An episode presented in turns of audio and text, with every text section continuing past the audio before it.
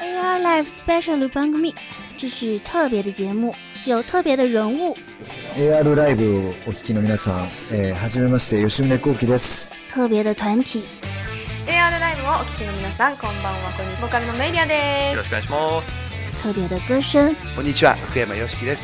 特别的内容，哎，看我来一兵工铲，哎，工兵铲又说错了。 一年做一期乐学节目，这个节目我们说了三年了，终于要做了。女装？嗯？问问问，反正我就是萌豚，哎嘿。还有一本特别的笔记，又挖坑！你们不想想正？还有我特别的男主播，啊！带给听众们特别的收听体验。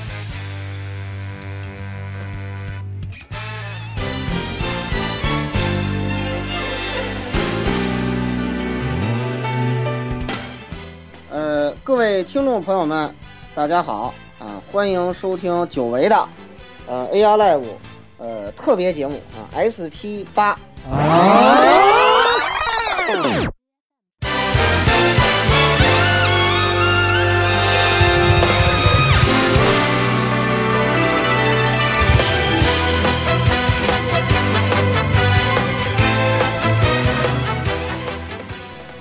各位听众朋友们，大家好，欢迎收听时隔三年的 AR Live 第 SP 为八加五十一期节目。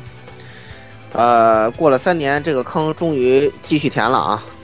呃，我是这个称霸了这个呃横滨苍天窟跟神视厅的老顾啊，太爽了，真的是，嗯。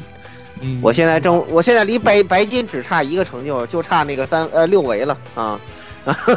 马上白金，白金，好像嗯马上白金对，这这个白金超简单，这个成就都比较容易做。嗯，最简单对，真的好玩。对对对，然后然后这个我在最后给一句评价就是，世家没有白看你这个投票的，真的买 VR 战士五送如龙七了解一下。我现在这个游戏如龙七通关，VR 战士五开始。内置了匹配系统，对，巨六！我天呐，世嘉这个现在是卖一个一个游戏打包卖二十个游戏这个样子，哇，太溜了，不得了了，太强了！当然今今天也是说世嘉的啊，所以就这样子啊，来，呃，继续，言语，啊，听众朋友们，大家好，这个啊，我是这个现在非常慌的不行，每天就只想在家里打 GBVS 的言语啊，但是班还是必须要上，是吧？现在我们这边也已经啊，马上要开始了，感觉很危险，哎，但是呢，也不得不去上班，哎，也不能逃避现实，但是还是要说一句，GBS VS 真好玩。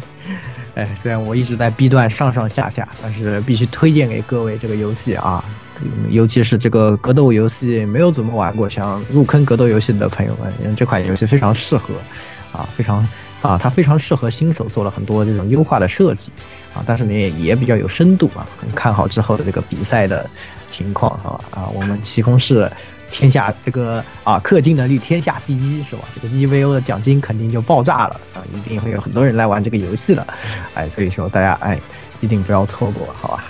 嗯嗯，你这说的有一定的道理，但他有他对新手像优化做的还是比较好，比苍翼可能还要要简单一点。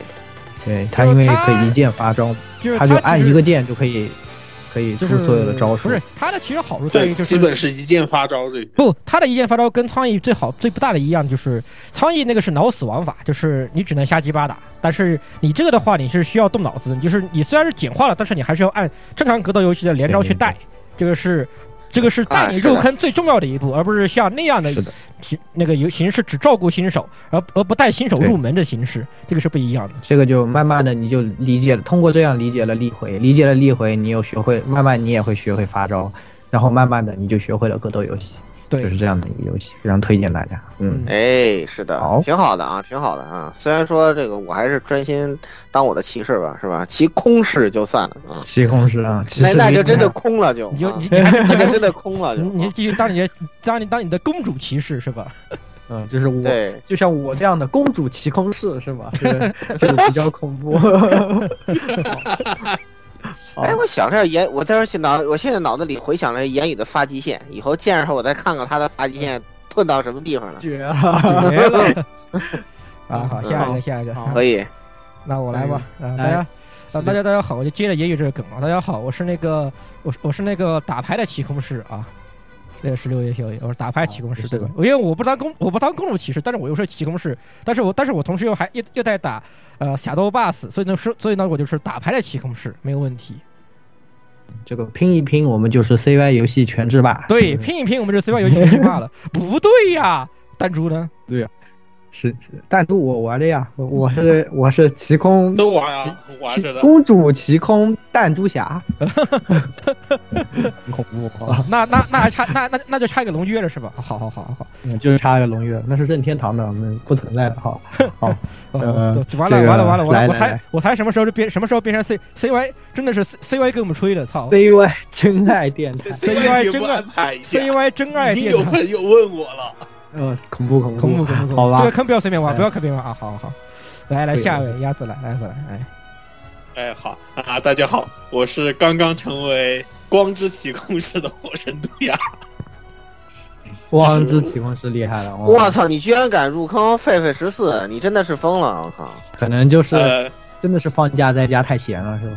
对，真的是放假在家闲疯了。哎呦，不过没事儿，我估计。也不会闲太久啊，就是三月底之前吧，应该全面恢复正常，应该问题不大。嗯啊，但是反正因为就因为之前言语和十六都疯狂说，就是这个红红莲镇之恋就剧情非常好嘛，我就抱着去玩剧情的心态进来玩玩试试看。嗯。你还可能看完剧情我也就溜了。你还在沙之家呢，还在还在还在跑沙之家呢。啊，等你等等你这个抛弃了沙之家之后，你就发现这个剧情就变得非常的好玩。对，你抛弃沙之家现在很好跑应该应该说是现在就是从水城从水城坐船去沙之家，我再也不用跑腿了。啊，对，就是你当沙之家开始覆灭之后，你就发你会发现这个游戏剧情特别牛逼了，开始。这是限制限限制杀之家，原来好吧？嗯嗯，好，来来来，最后压轴，嗯压压轴，蔡老师啊，嗯呃，各位 AR Life 的同学们，大家好，真不是菜，我是这个隔三差五的就要在游戏里打两把花牌，然后那个不打就不舒服的老蔡。哎呀，这个做游戏终这这个游戏的花牌终于被我那个两个难度都制霸了，真是不容易。哎呀，真不容易，这这花牌关键的看脸，有时候很烦的，真的很看脸。有时候有一次，我有一次我我我打到那个什么，我打那个贾贾英那个打到只剩一分了，然后我连输六把，你知道吗？啊，对，因 为我我也遇到过这个，让你深切体会到体会到就是什么叫做不怕那啥不会来，就怕那啥来好牌，你知道吗？对对对对对。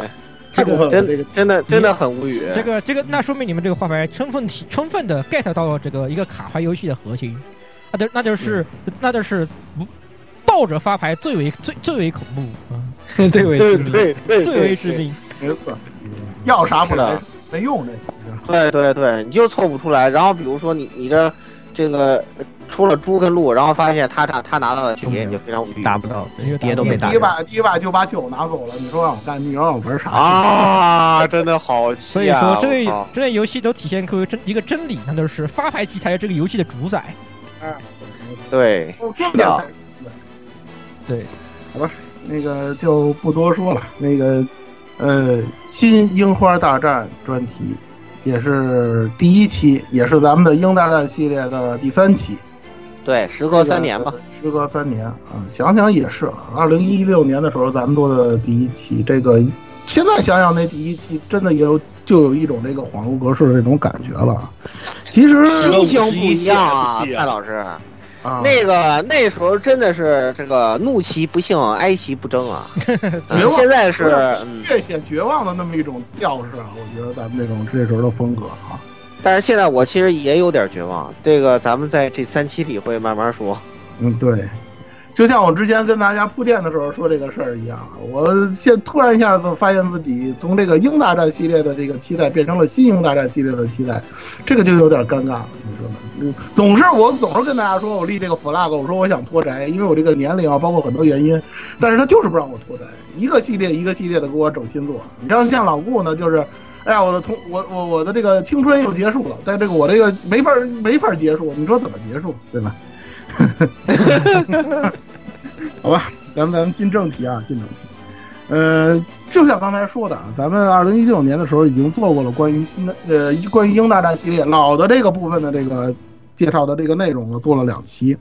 然后呢，呃，更多的我就不多说了。如果大家是不太了解这个系列的呢，欢迎大家去先听一听那两期节目。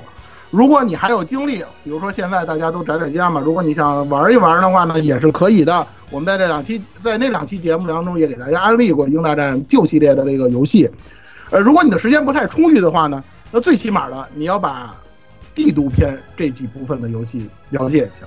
哎，对对对对，这个了解就是对吧？对，就我我给我给修改大纲，我写的这个前四座啊，其实你你把巴黎篇错过是不太合适的，因为你要错过巴黎篇，有些东西你会看不懂。对你问你问英大战老玩家，老玩家肯定跟你说就是全都要是吧？不要解释，对吧？全都玩，没有一个不值得推荐的。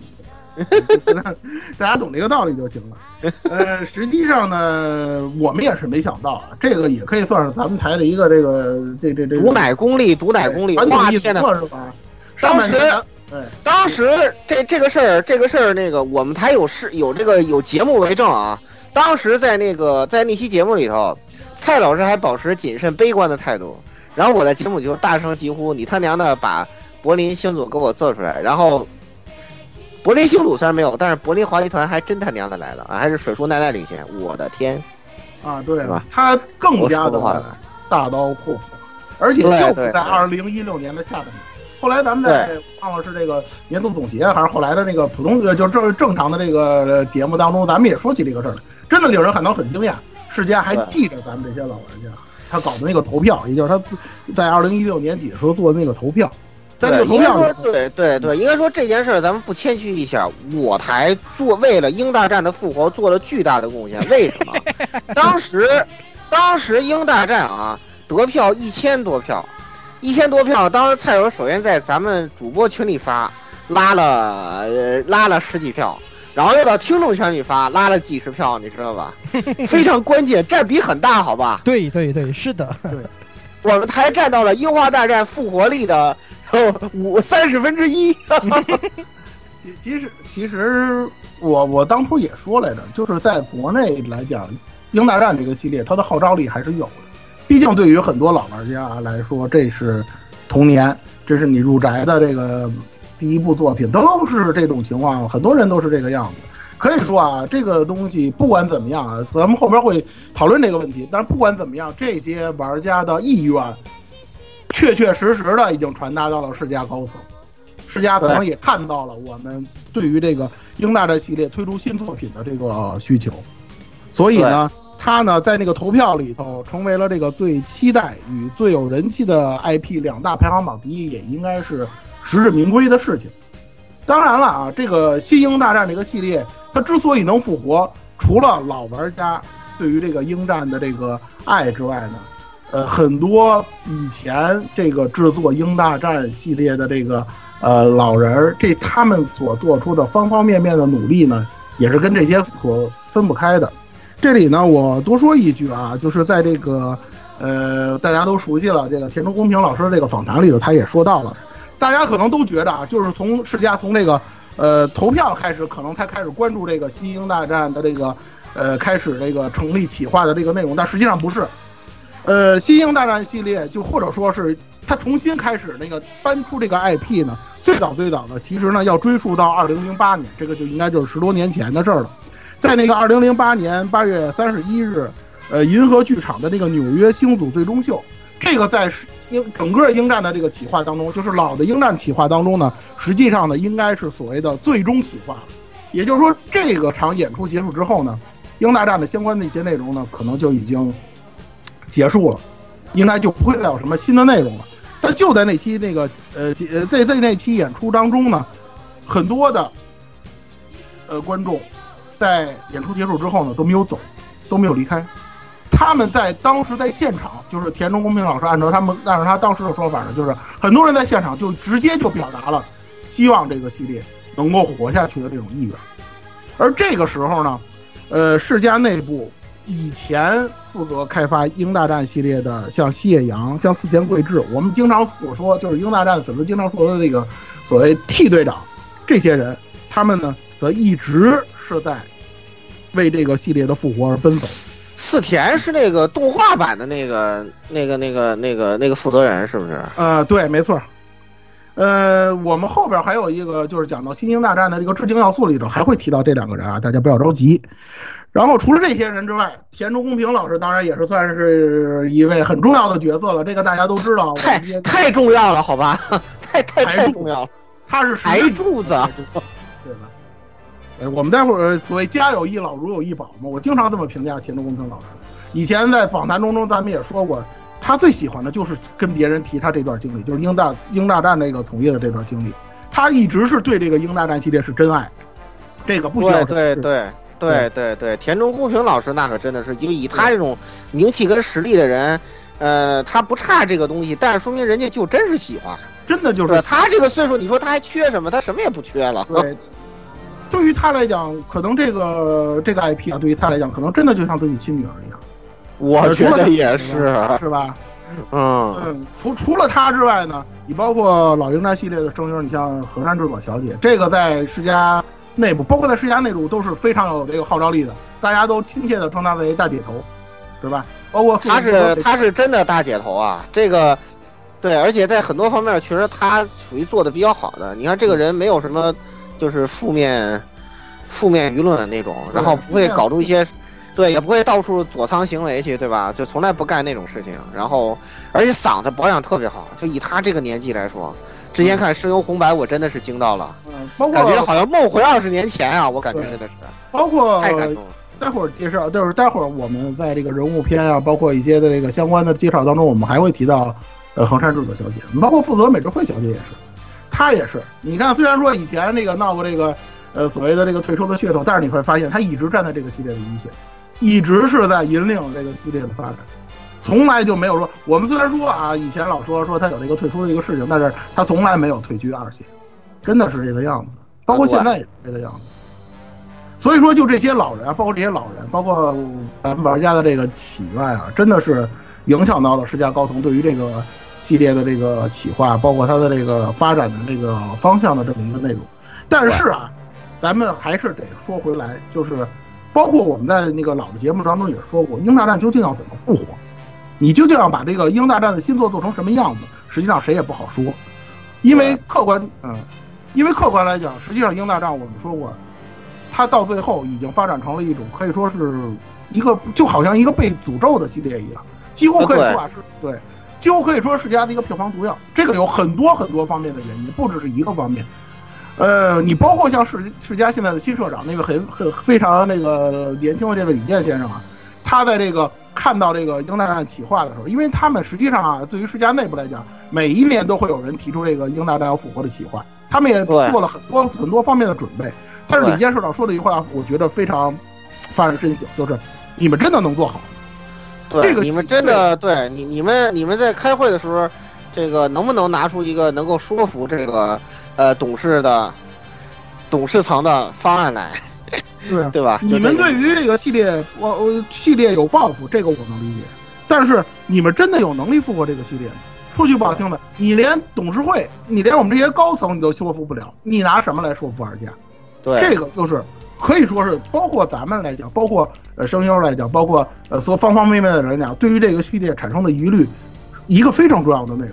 实际上，英金鹰的花儿大战呈现到我们面前的时候，我们到现在为止依然是有这方面的疑虑，或者说是在方方面面得到的评价来讲，我们会看到这个东西其实走的并不太顺。对对对，而且咱们咱们这回复盘一下啊，就我还记得这个，其实三年前那个我跟。呃，蔡老师为什么当时那么丧？就是当时我们说过，就是我们想看这个柏林星组，但是呢，我们呃作为老玩家都明白，如果他还是那么做的话，这个系列就白复活了，就又凉了，你知道吧？所以说这个究竟路怎么走？呃，他现在这个方法呢，其实我们还是保留意见，但是呢，肯肯定比那样做要好。对，只能是这么说。会全面的评价这个作品。我们现在呢先对对对，对，我们现在我们这期的目的啊，第一期的目的主要是跟大家就是客观说一还下还是回顾一下他怎么活过来的。活过来的，还有他到底照顾没照顾老人家这么一个内容，主要就是以这个内容为主。哎，对对对对对，但是呢，市场的接受程度呢，从目前的这个客观情况来看呢，啊也还可以，挺好挺好这个，销量，嗯，挺好。就坏坏就坏在如龙七出的太快了。坏坏就坏在如龙七依然是现在的头牌，没办法，这个没有办法。超级头牌，实际上，对，实际上那个就目前为止啊，就是，呃，发霉通的它的这个销量统计嘛，它的实体版十一区就是在日本的实体版销量已经达到十七万了。这个销量什么概念？我跟大家解释一下啊，就是，呃，按照世嘉目前的这个统计和这个和和这个惯常情况的这个这这这这个总结啊，就是实体版销量如果有十七万的话呢，呃，它的数字版销量呢，大约应该占实体版销量的百分之二十到百分之三十。这样算起来呢，实际上呢，就是满打满算嘛，基本上二十万是没有问题。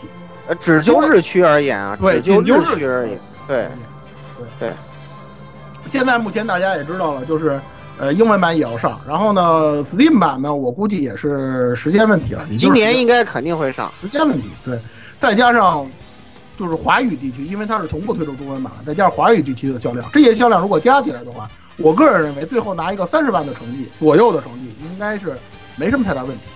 你包括我跟那个 A 九 VG，因为 A 九 VG 可能在这个月或者是下个月呢要去采访那个世嘉呃这个《英星大战》的这个制作人，呃，具体的内容我们还在还还还在这个讨论啊，就是他们也已经跟我们反馈到了消息，就是基本上续作是板上钉钉的，大家这方面倒是不用太过担心了。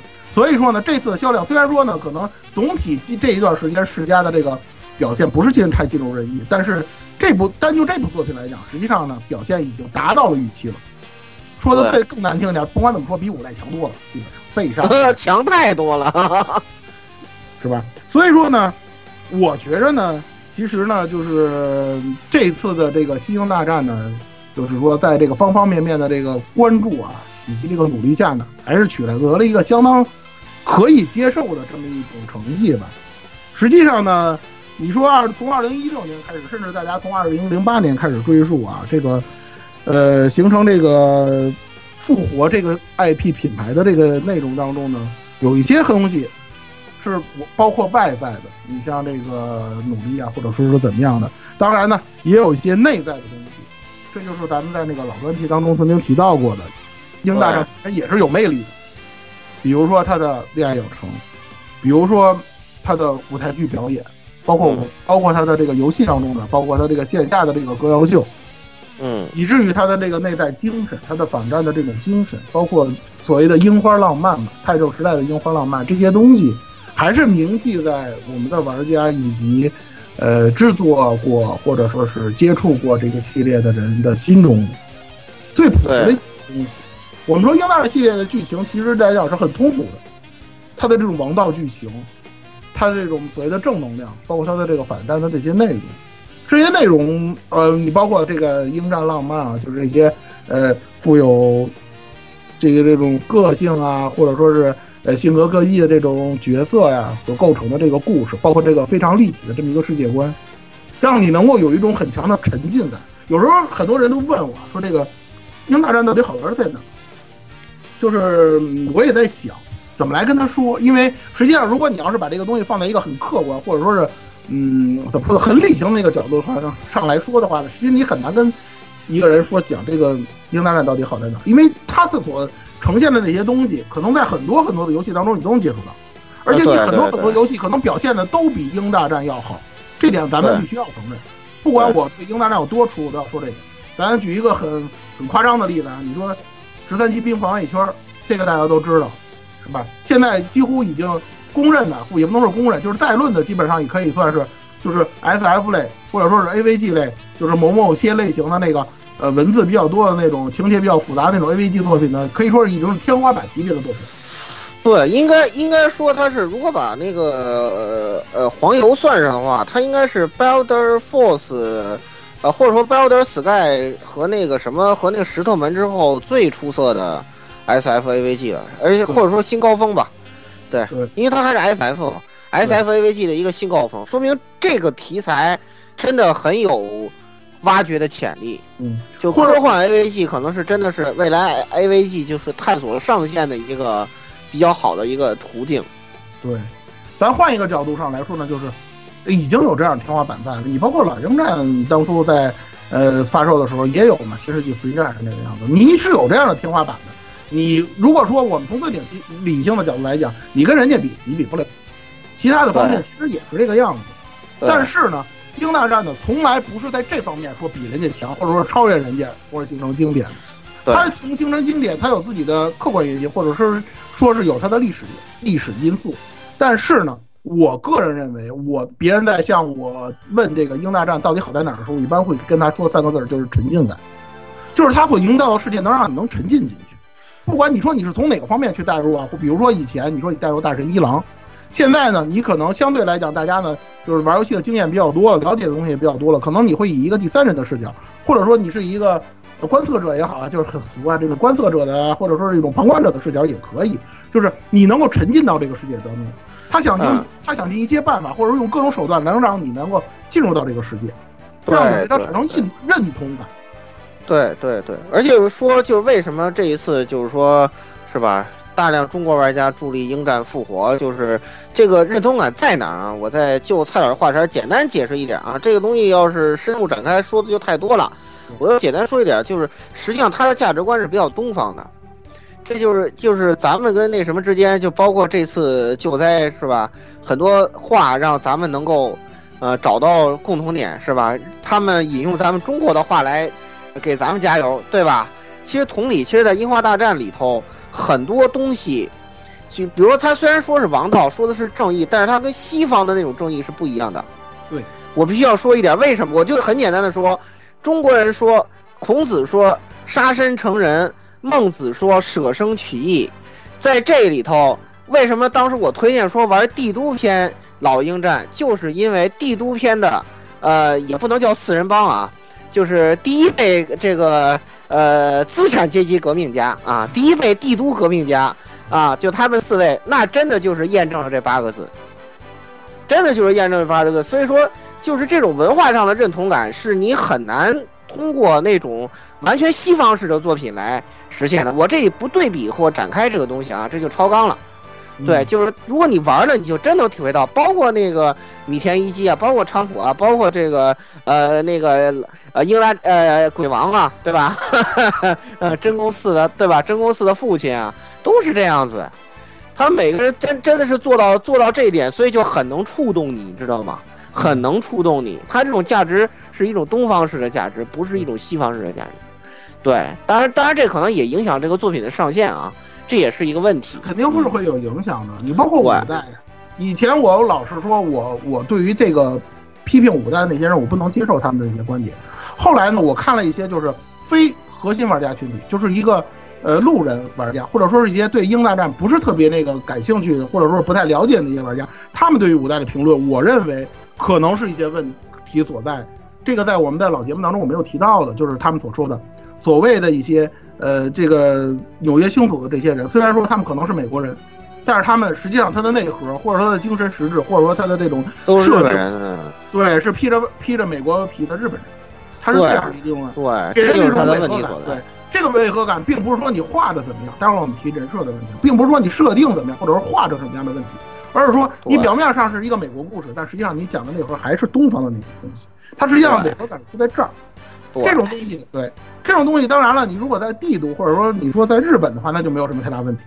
所以说呢，金鹰大战呢，在它呈现到我们面前，或者说从二零一八年世嘉正式宣布复活英大战 IP，我们知道他又在帝都发开始这个故事的时候，实际上我们觉着世嘉真的是要动真格了，这是我们当初的一种感觉，就是在二零，就是到了二零一八年。对，这个在节目当中我们也提到过的，就是公正式公布复活英大战这个 IP 的时候，我们真的是感到非常感动，或者说是怎么非常震撼的那种感觉，而且很会玩，前期所有的情报都让你感到他真的准备了很久，而且就是当初做这些人的呃人还在，就虽然你隔了十多年了，对吧？但你感觉到，嗯，是这个味儿，真挺难得的，真的挺难得。当然了，世嘉呢也是真能卖关子，就是隐忍了一年都没有给大家公布这个新消息。当然这里头有一些内幕性质的原因，我们后边会会跟大家分析。之前也跟大家说了，我二零一八年的时候本来是想去这个，本来是想那个什么的，但是呢也没赶上，就是到那儿本来想想想想就在 TGS 上能玩到这个试玩，结果也没赶上，弄得也是比较尴尬。但是不管怎么样。英大战新英大战的这个 IP，还是在二零一九年正式的出现在了玩家面前。对，结果这一出现，就让大家可以说是引起了广泛的讨论。这方面包括争论，包括质疑，很多很多的内容都直指这个 IP。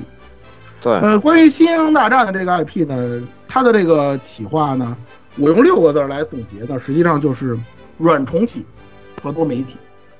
软重启呢，这是我自己杜撰的这么一个概念，它相对的概念是硬重启。什么叫做硬重启呢？大家可以可以了解比较了解的，比如说像那个美漫，美漫那种动不动就啊开新开一个宇宙，动不动就平行世界那个样子，就把它呢归为到硬重启的这种这种这这这这个范畴。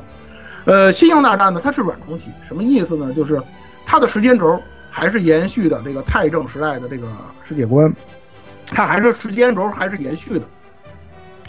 但是呢，他把这个时间呢一下子就往后延到了太正所谓的太正二十九年。如果大家了解或者说是玩过英大战的呢，都应该知道，呃，太正二十九年，如果就是按照他的那个，就是说按英战那个时间轴来这个划归的话，实际上是应该已经到了一九四零年了，大概这么一个时间段。这个东西如果在现实里头，实际上早就进昭和了，对吧？但是呢，他呢还依然是太正。这其实是有一个很明确，这就是一个很明确的信号，就是我们这个世界呢，依然是那个处在太正时代的这个架空世界，我们不会去跟你谈那些敏感的，我们依然是谈我们应大战自己的东西，请大家放心。不是他，他之前已经把一些昭和的事儿不挪到那个什么了，比如说英大战二，你知道吧？但是但是世界性的那些事情他就不提了，对吧？这个东西大家也看到了，对吧？对。从那个从那个内容当中大家也看到了，这个倒是不用太过担心。当然了。有这么大的一个时间跨度，它为什么要设置这么大的一个时间跨度？它也有自己的理由。待会儿我们在讲到这个具体的这个剧情内容当中，我们会提到这个问题。实际上，这个“新”字呢，按照这个制片人呃制作人这个片野彻的说法呢，它实际上包含了很多的含义。呃，包括你包括像这个《新英大战》的这个制作团队，相对于老的作品呢，已经产生了很大的变动。这个大家也是意想意料之中的嘛，因为事隔这么多年了嘛。世嘉这么多年里头，高层变动也人员变流动也是非常非常的频繁。本身这个公司呢，也是一个命运多舛的这么一种状态。对，所以说呢，甭管怎么样，就是从任何一个角度来讲，这个英大战都是全新的。当然了，剩下的就是咱们家大家都理解的，我们以前也跟大家说过的，为了不让新玩家产生一种疏离感或者说是隔离感，是吧？它没有叫英大战六，虽然某宝上很多卖游戏的把它说成是英大战六，它啊，对对对，但它并不是。主要的就是让大家觉着呢，好像说前面几代没玩，我真的是觉得没没前面几代没玩，是不是影响到我对这作的理解？其实如果你从这个全新的角度来玩这个游戏的话，也没有什么太大的问题。这个游戏里头，他已经给你把能够交代的，或者说是需要新玩家知道的那些事情，都给你交代。这个我们在那个致敬要素当中也会跟大家提到这个问题，这个我们后面再说。对。呃，多媒体是这个样子，这个是我是真没有想到，我原以为世嘉出个游戏就完事儿了。他在，因为他在推出游戏的同时，很快的他又公布了动画、漫画、小说、舞台剧的内容。如果熟悉老鹰战的这个呃营销或者说是这个推广的这个玩家都应该知道，像这些东西，完全就是按照鹰大战一代的时候。多媒体的那个方向发展那个路子走的，哎，对对对，反正我说我既然我既然重启了，我就说明其实其实你知道什么吗？这就说明玩家的投票啊，或者说臭不要脸一点啊，以以以我台为绝对核心主力的 玩家的投票，这个 给了世嘉决心跟信心，这是他我觉得比较好一点。就是我既然下定决心就是做这件事儿了，我就对这个企划，我就对玩家。抱有细心，这个其实是最让人那个呃，就是受感动的地方。就是说，他不是说哦，你们那头那行，那我给你做一个好，你看啊，我我做了啊，就这个样子。其实他有很多就是那种低风险的做法，但是其实他没有，他。他这种做法，而且而且你要知道，他那些企划是做在正作出来之前的，对，这个说明他下了很大的决心，同时也有细心。这个就是包包括我们刚才说那些主流团队，包括这个呃不限于我台的广大玩家给世嘉的这个，而而且他这个做法也确实让你感到了，就是说，呃这个系列你可以放心追下去，这是非常好的一点。对，这是现在很多臭不要脸公司，我就不点名了，哎，对吧？做不到的，哎，而且大家也知道啊，你像，其实不是游戏改编啊，《英大战》系列的动画、动漫作品是从来都不能叫游戏改编，它的这个它是跟这个游戏有关联的，或者说是它应该是它整个这个企划、整个世界观的一部分。但是呢，我们就按游戏改编这么说，因为大家好理解。实际上呢，游戏改编动画这个东西，或者说游戏改编漫画这个东西的这个口碑呢，一直以来在咱们这个圈子里头就不是那个不太好，不太好。它的风险一直是非常非常大的。对你包括《英大战》以前的老作品当中也有这个问题，咱们之前老说的这个 TV 版，老吐槽 TV 版，后面我还会说这个老 TV 版的事儿，这个不着急。但是呢，我想说一个更深层次的东西，就是比这个多媒体企划本身就是表面上之外更深层次的一个东西，就是世嘉在模仿《新英大战》的这个推广企划的时候，也是用了老作品的那种形式。对，这是一个很深层次的东西。这个在我们在之前老的节目当中我也提到过，就是你到底要把新作品向老作品的哪些方面？这是我以前说过的。我希望它是什么？展现那种最核心的东西，而不要去展现那些细枝末节的，比如像我们后面提到的一些问题，那些问题实际上是细枝末节的东西。而说我把这个企划整个企划推到你面前的时候，它的这种表，它这种推广形式，或者说它这种营销形式，连这种东西它都能够像老作品一样的话，实际上证明世嘉还是在这方面确实下了功夫，确确实实是把握到了一点它最核心的那些内容。我之所以这么说，接下来提到这个致力于英大战复活的这些人们呢当中的时候，我们也会提到，实际上老英大战的这个。制作并不是世嘉独立完成的，以前我们也说过，它主要的开发是在广景王子的那个 Red Company，在那个公司手里啊，对对。但是那个公司大家也知道，现在已经被卖了，是吧？已经卖给中国了。对，他已经呃，广景王子基本上现在也是半退休的状态了，老爷子岁数在这摆着。其实田中公明岁数也不小，大家知道他也是六十，刚刚过了六十五岁生日，就在咱们录节目的时候，他的岁数也不小。所以说呢。这次制作就是从最基础的开发层面来讲，人物人都是全新的，从 Red Company 变成了世家自社。呃，李健社长也曾经说过，这次我要亲自抓、亲自督导，是吧？这个下达下的力度就是社长亲自督导这个游戏的开发，这个你就可见这个力度到底有多大。而他的制作人、他的这个原案、他的人设，包括剧情架构、剧本、音乐这些东西，都有了一个翻天覆地的变化。而这些变化，有一些。确实让我们没有想到，而有一些确实是引起了很大的争议。对，哎，比如说九保带人啊，就就别别别别着急，别着急，咱咱先慢慢来，咱先慢慢来。我知道咱但但这个肯定是重点，要重点说这个事儿的。咱先说制作人的事儿。制作人从广景王子变成了片野彻，刚才我们也说过了。光景王子呢，甭管怎么说，作为这个英达兰系列的创始人。他这个地位毋庸置疑的，尽管说现在他不可能可能不会参与这个实际的开发工作，但是不管怎么样，就像他那个做过的动画片一样，原作这个名字是要给他的，这点没有任何问题，大家可能也没有任何争议。对，而这个至于这个片野彻呢，可能很多人不太了解。从这个目前就是说这段时间啊，他一直参加的这个呃英大战的这个直播节目啊，和从他的这个访谈当中，大家可以看到，他实际上是一个很有亲和力的这么一个人。实际上不只是他，我个人觉得就是。世嘉在经历了那几年之后啊，现在他们对于玩家的这个态度，就是世嘉的这些高层啊、这些人啊，就是这些面对玩家的这些制作人，或者说他这些高层，都是亲和力非常强的人。你包括像明月忍阳也是这个样子。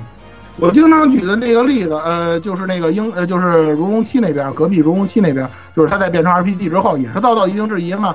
明月人家说过这样的话：如果大家觉得这个呃 RPG 大家不喜欢的话，那下次我们改回来。说真的，像这种话。你作为一个 COO，真的，你说你别的产品的那些 COO 们，没有人说这样的话，甭管你是做什么产品，对吧？对，你基本上就是你爱买不买，就这种。我们是坚持了我们的本心，或者说坚持了我们的意愿，这种。我们认为我们可以引领消费者的如何如何如何，一般的 CEO 都这么回答，但是很少有人一说像明月忍阳本身他长得就像个黑社会，结果却说出这么有亲和力的话，这个咱难以想象的，都出会有点反差萌的这种感觉，尤其那几年的访访谈的这种给人这种感觉，真的是这样。长得黑社会挺好的，就挺挺适合世家的这种气质。来代言如。世家就是一个黑社会公司，要所以说在如龙七里喊出了黑道的目的就是助人为乐嘛，扶对吧？帮助弱小嘛。就是横滨的活雷锋。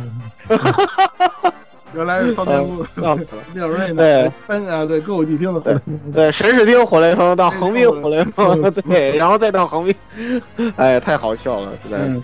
其实片野社真的是一个非常有亲和力的人，真的就是无话不说，就是有问题的，什么问题他都给你回答。对，而且有些东西我们在就是之前我在跟那个就是说呃我就是 A 手危机论坛之前的那个 TGS 访谈的时候，他们也说，就是英大新英大战发售以后，很多问题实际上是家公司是知道的，并不是不知道，并不是说两眼放黑，别人说什么我一概不听，不是那种情况，其实他是知道的。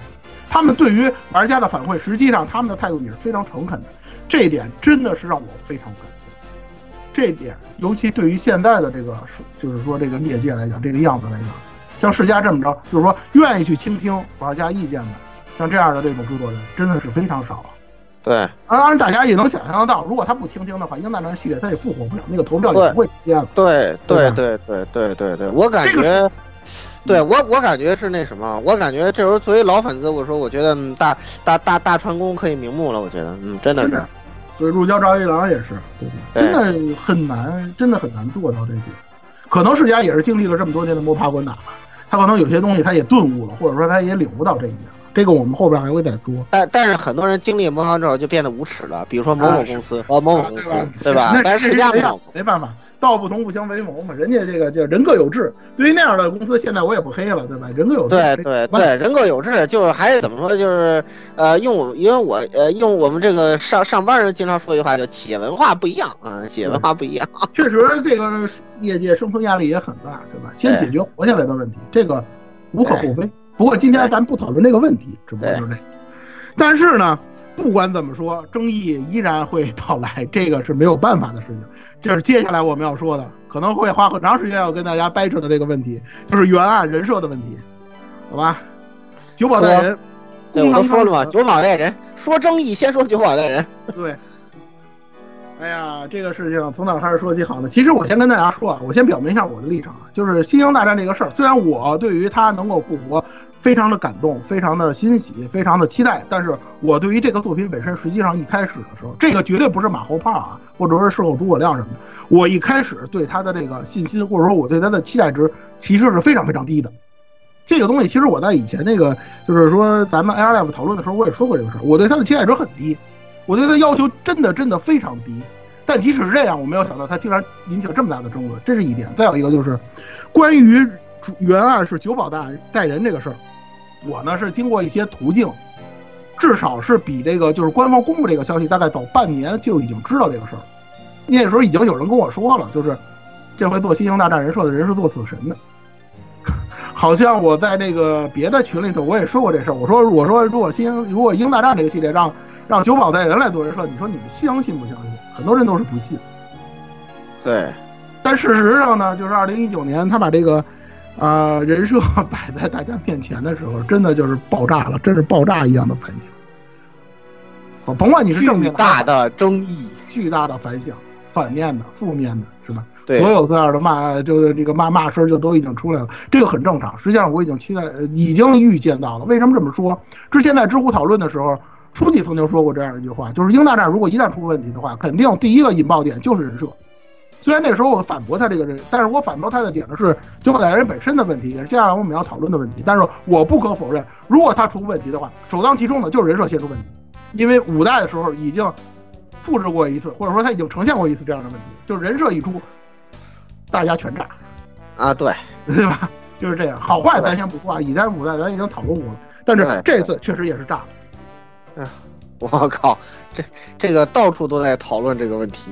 对我看到很多地方在聊这个事情，我我觉着啊，其实我个人我不知道老郭你是怎么想的。其实我个人觉得，就是九保带人担任原案，咱们还得说这个问题，他是原案，他不是人设，人设是工藤昌史，就是死神动画版的那个人设，他的这个配置跟老鹰战是一样的，老鹰战是原案，头岛光介人设松原秀典，你还是这样的配置，那他问题到底出在哪儿？你是说九保带人他那个设定本身就不合适，或者说有问题吗？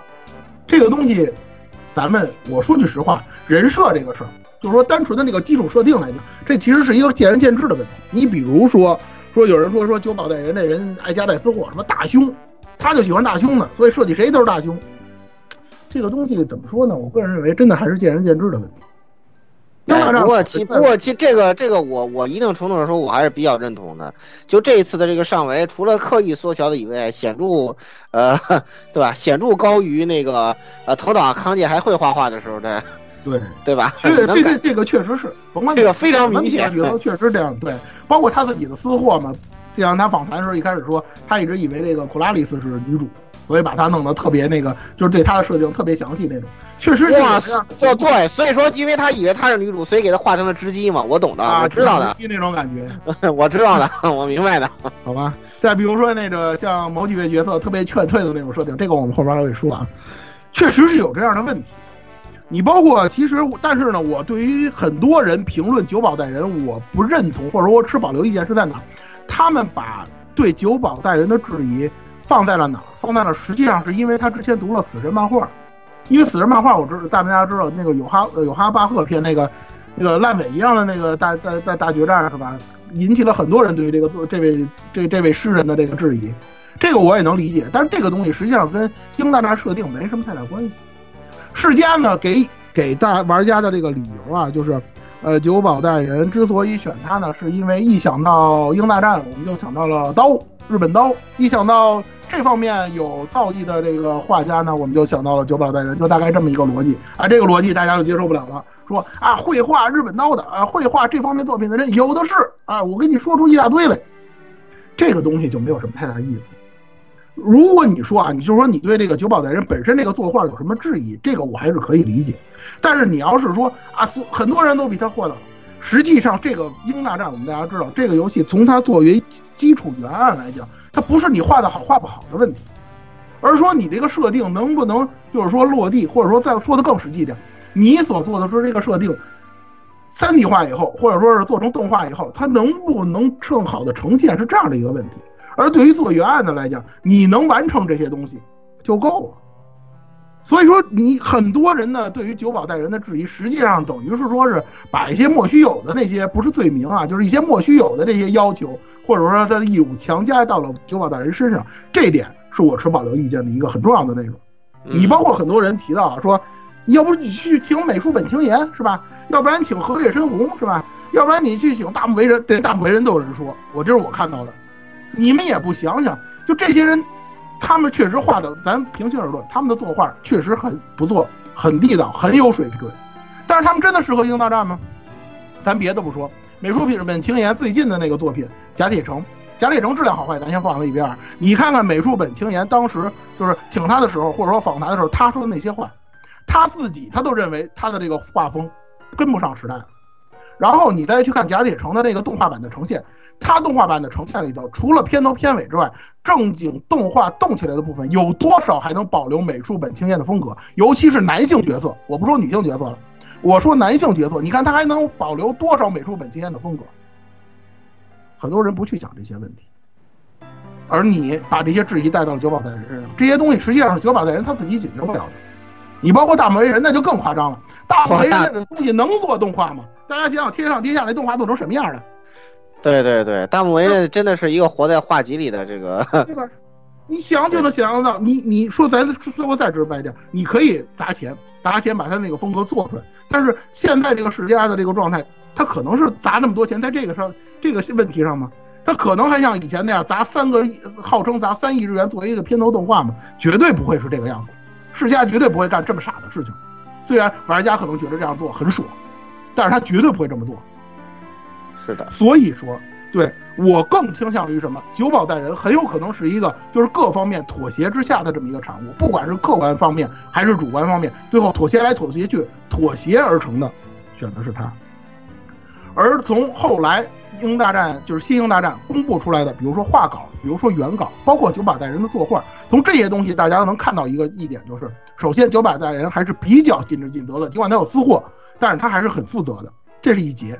再有一节就是，实际上《新英大战》的线稿，尤其有一个线稿是在那个刚公布游戏的时候，有一个那个呃天宫鹰和之前的《英大战》的几位。呃，女主角的那个线稿放在一起的那张图，那张图是偷拍的，可能涉及一些版权问题，但是很很少有人看到。如果你看了那张画，你就会发现，实际上天空鹰本身的设定是没有问题。那问题究竟出在哪？实际上就是它的呈现的这个问题，也就是再说的直白点，三 D 做成了那个样子，实际上三 D 的问题。三 D 的问题说到这儿，我多说一句，我之前看了 A 岛的一个讨论，因为 A 岛有一部分人他。发的内容就是这个，他们接这个外包的这个活儿嘛，就是关于这个《星球大战》模型的这部分的这些内容，他们就是抱怨，大段大段的抱怨，说这个呃这个世嘉公司多么多的不听情理，然后作为甲方给他们提出各种不合理的要求，我们没法做到，然后提供的那个条件又非常非常的差，其实说白了不好听，就是钱肯定没给够，就这么个意思。然后他们呢，就是有一种这个东西，我觉着啊，实际上可能有些人听了之后会觉得，哎呀。活该，李世家争成这样样子，人设怎么样？活该。其实我个人认为，这个东西你还得从两方面来分析。这个甲就是作为设计来讲，如果是搞设计的朋友，可能很了解，就是甲方跟乙方之间存在分歧，无法调和，或者说相互无法理解，没法沟通，沟通不上这个事情是很正常的事情。这个东西你很难说是甲方的责任还是乙方的责任，有可能两方都有责任。那么这些搞三 D 外包这些人，他们有没有责任？他们能不是不是很好的呈现了？世家关于这个角色本身，他的这个设定或者他们期望的要求，世家在做。咱举一个很简单的例子，很人很多人吐槽天宫鹰头上的那个头饰，说他跟那个体斯纳爱似的，说是吧？这个泛爱是吧？人工智障，说弄得跟人工智障似的。我就想问这个问题：当初世家是不是要求这个呃这个天宫鹰的那个头饰一定要做成那个样子？是不是应该是像九保代人的原作那样给他画的扎了下来的那个样子？这是一个很细节的问题。三 D 做三 D 外包的这个公司，他做到了没？这其实是一个值得探讨，或者说应该是一个值得调查的问题。但是，话说回来了，对于一个普通玩家而言，他不可能把问题想得这么详细。像我似的，我一定要弄清楚这个东西到底出在哪儿，或者说这个问题到底根源在哪儿。他不可能，他只能看表面上他做成这个样子，那我就觉得，哎呀，做的太次。他也不会去分析原因，一就像以前说藤岛说五代似的，一说人设不行啊，藤岛康介怎么样怎么样，藤岛康介问题我们待会儿再说。这次也是这个样子，他肯定就把这个锅就扔给了九保大人了，所以说九保大人就成了一个争议核心，可以说是整个英大战所有的质疑、所有的这个问题，他这个焦点人物。对，挺好的，他他成功的吸引了大多数的不满，大多数的挺好的。对，牺牲了自己。几乎很多很多几乎很少有人都提工藤昌史了。其实工藤昌史是相当于松原秀典这样的角色，他是这个呈现，呃，这个九保代人人设定的这个角色。实际上从他的画来让，大家能看得出来，是非常用心的。你包括《英雄大战》的设定集，如果大家现在也基本上都看到了，也快要推出了，大家也能够看到里面的作画是非常认真的。那问题究竟出在哪儿？很多人问，为什么不用藤岛康介？这个问题。其实我觉得真的应该访谈一下长钢铁本人比较好一点。真的，看一下那个什么，你看一下那个那个 WiderFi 和上海那个作画，就明白了。好吧，什么都不用说。有两个事儿，很多人问题太大了，他这种画工倒退很严重啊，主要是。对，他两方面，一个是我们之前可能很多人也知道的，就是他的那个所谓的那个情妇那个事件，这个事件是这个样子。如果说是他个人个人的这个生活作风问题的话，其实无所谓，你能力够强就行。但是他干了一件非常恶心的事儿是什么呢？他把自己的情人安插进了这个游戏里当声优了。咱再退一万，再再退一万步讲，这位加草子小姐，你如果你说你真是老天爷赏饭，天妒英才，别人不知道的话，那也无所谓了。结果您去做那个声优去，闹出一个什么结果？就是地雷社恨不得出了一个补丁，让大家屏蔽这个声优。哎，对对对对，你可以想见他到底有没有这个能力。其实你是没有这个能力的，但是你就通过自己的权利，或者说我去做这个游戏的人设了，那我就要把我自己人安插到这里边，是吧？你说捞钱也好，或者说是怎么样也好的，这个你就过分了，对吧？你试想一下，你说你《星鹰大战》里头，你说这要找一角色让他这个是吧？让他这位棒读的这位情妇来演，你们是不是会更吃香的感觉？啊，对，那那可就那就完了，那这游戏，就完了。再来这么一回，你受得了吗？你说你干了半天，说对不起，你给我安排一角色，呃，用我这，你怎么办？对吧？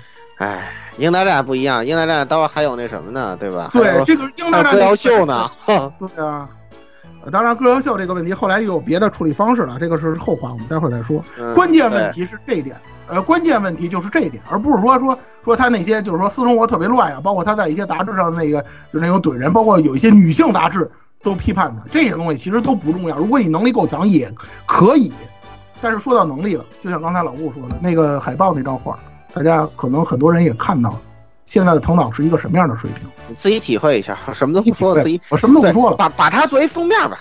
对，有些人啊有些人到现在都跟我说，就是他画的再差也比九把带人强。嗯，很多人都跟我这么说，我说没关系，你愿意不愿意拿这张画去当个壁纸？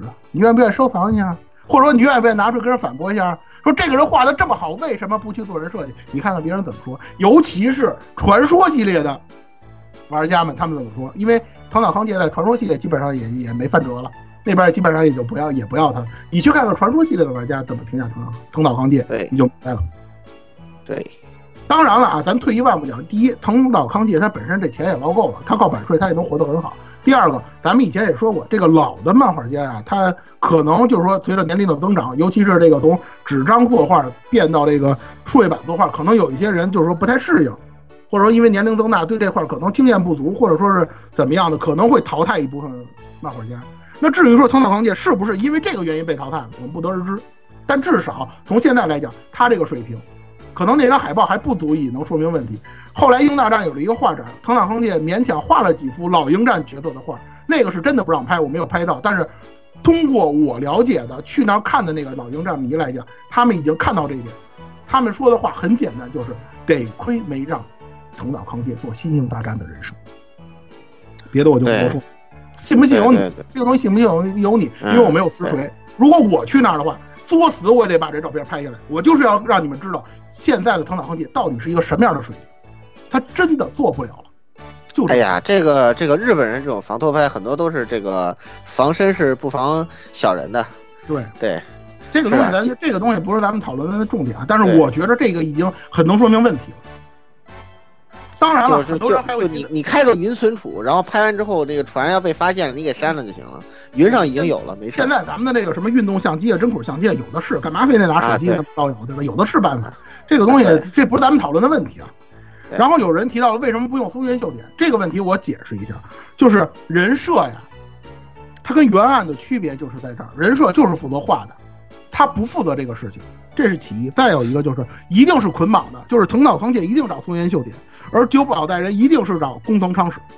你说他是御用也好，或者说怎么也好，他一定是这样一种绑定，就是我这个原案要用这样的人来做人做做做人设，或者说说白了，我要用这样的人来为我打工。他没有这种串换的这种东这这这种情况存在，尤其在日本这么讲究这个讲讲究规矩，讲究那个什么的那个社会里头，他绝对不会有咱们所想象的，就是我是吧黑帮白帮无所谓，来了就行，有本事就行，不是这种情况，人家一定是这种固定的这种分工，绝对不会说有这种掺和的这种情况出出现的。你可以说日本人对这方面实在是脑筋太死或者怎么样的，但是现实就是这个样子。而且工藤昌史他本身表现不错，确实也挺好。莫名其妙成了背锅侠，这个没有办法。刚才我说了，实际上是三 D 呈现的问题，这个东西他背不了多少锅，因为他是画二 D。所以说这块实际上，我个人认为有些东西深的，他所谓的质疑或者是评价是有失公允的。那人设到底出了出在哪儿？问题出在哪儿？我们待会儿回头放到人人物片当中呢，再跟大家说。先说到这儿，这是主人设。实际上除了主人设之外呢，英大战呢还为不同的滑稽团，你包括一些 NPC 角色配置了其他的一些人设。你比如说上海滑稽团，他是请的枯口游记组，对，大家很熟悉了，原京都脸，是吧？对，那个什么二十二七分之二十二，咱们也说了这个事儿。伦敦滑稽团请的是这个负责《刀剑神域》和《杰生有那原案的奔奔，这个大家很熟悉了，不用再解释了。对，柏林滑稽团是岛田文金，哎呀，岛田文金真的是，我跟你说，我一开始的时候我在思考七星大战用什么人设的时候，我第一个想到的就是他，没想到。然后事实证明他发挥的真好。发挥的真好，其实前两位发挥的也都挺好，都回头你讨论之后你会发现，就这几个富人设可能都比 九八代人表现好。几乎没有他们什么事儿了，就是质疑的声音基本上跟他们没什么太大关系。对，风嗯、风组的那个人设，这个就更加老玩家要听到之后会更感动了。伊东杂音是这个凉宫春日的忧郁和这个主演下大最有名的游戏以及很多不存在的游戏。啊，哈对，没错。呃其实他从良很久了，这个这个这这个咱就不多说了。呃，然后就是村雨白秋的这个人设呢是副岛成纪，这个是女神异闻录的这个人设，最近大红大紫的 P 五是吧？大家这都知道了，马上 P 五 R、P 五 S 都要发售了是吧？这个这个也不需要多说，甚至说像那个曾经做过口袋妖怪的那个山森健，做过口袋妖怪人设山森山森健，他来他都来做那个所谓的巨象军的人设，这个都不多说了。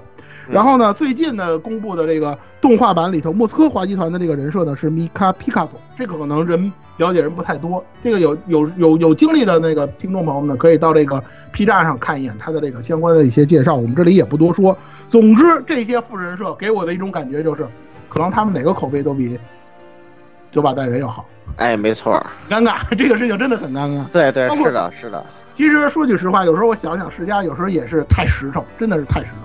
你一开始的时候就跟玩家说，我们这次的新型大战不会采取单一人设的形式，然后我们会请很多很多的人设，然后把这一堆人设全堆在这儿，那你不就吸引不了这么多火力了吗？你其实你的火力就分散了，很多人就不会太争辩，然后你再一点一点的跟大家说，这样的话可能比之前的这个宣传效果要更好一点。但这些东西我们放到以后再说。总之呢，现在的这个状况呢，就是人设就是这么一个样子，一种混搭风的。可能以后《新型大战》的作品也会采用这种混搭风的，甚至说如果有更加人气高，或者说更加值呃，就是说得到玩家这个口碑的这个人设加入，这都是有可能的事情。然后是剧情架构和脚本，老的《英大战》实际上是没有这个所谓的剧情架构这个，没有一个明确的剧情架构的这么个角色的。这次呢，世嘉也把它加进来了。这次负责事情剧情架构的人叫做石井二郎，也有翻译成石井四郎的，这个没关系。他呢是四二八被封锁的涩谷的总监督。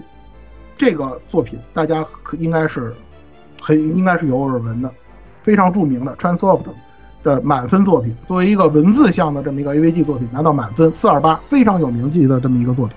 对，负责剧本的也不再是赤姑姑了，而是铃木贵昭。呃，关于铃木贵昭呢，实际上呢，可能很多人了解他的都是相当于他的这个呃这个这个，他是一名军宅，他是一个军宅嘛，他在军事考证方面好像是非常非常称道的这么一位角色。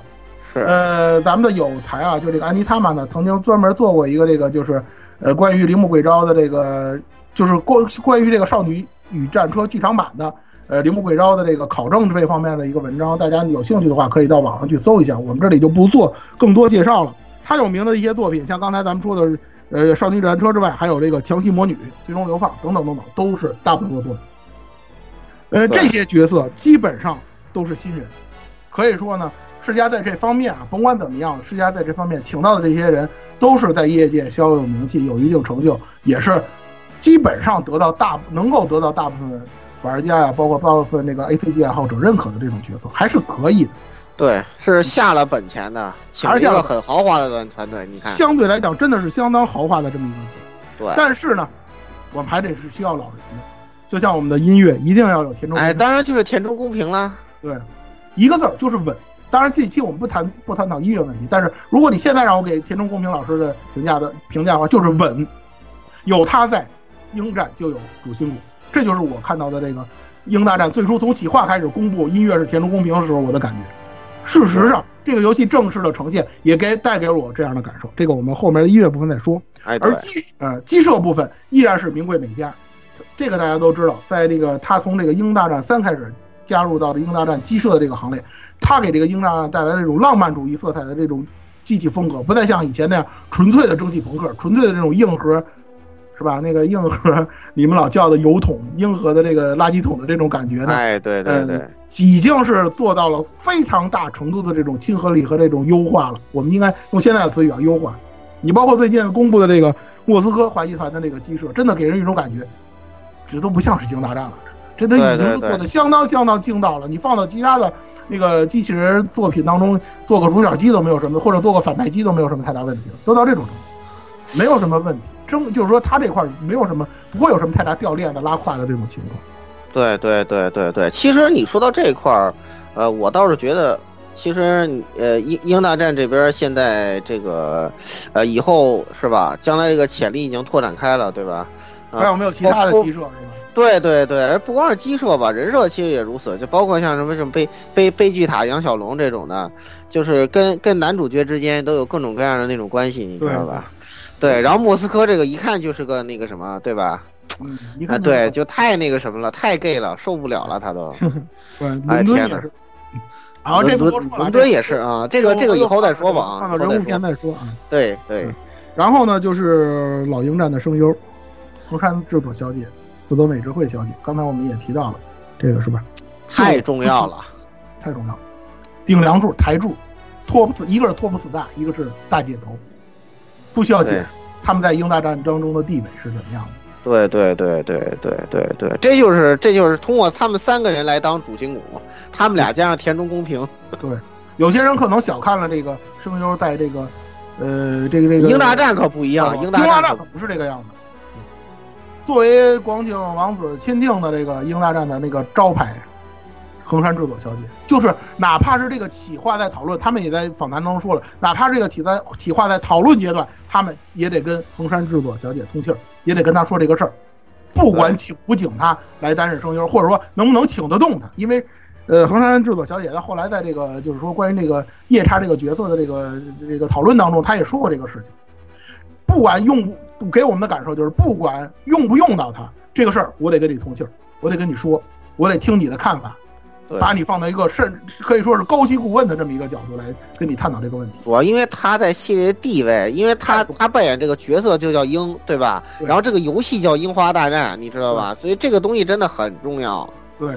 很重要，所以当时夜叉的时候公布的时候，呃，就真的是给了我很大的信心。这也确实，这个这个效果也也起到了。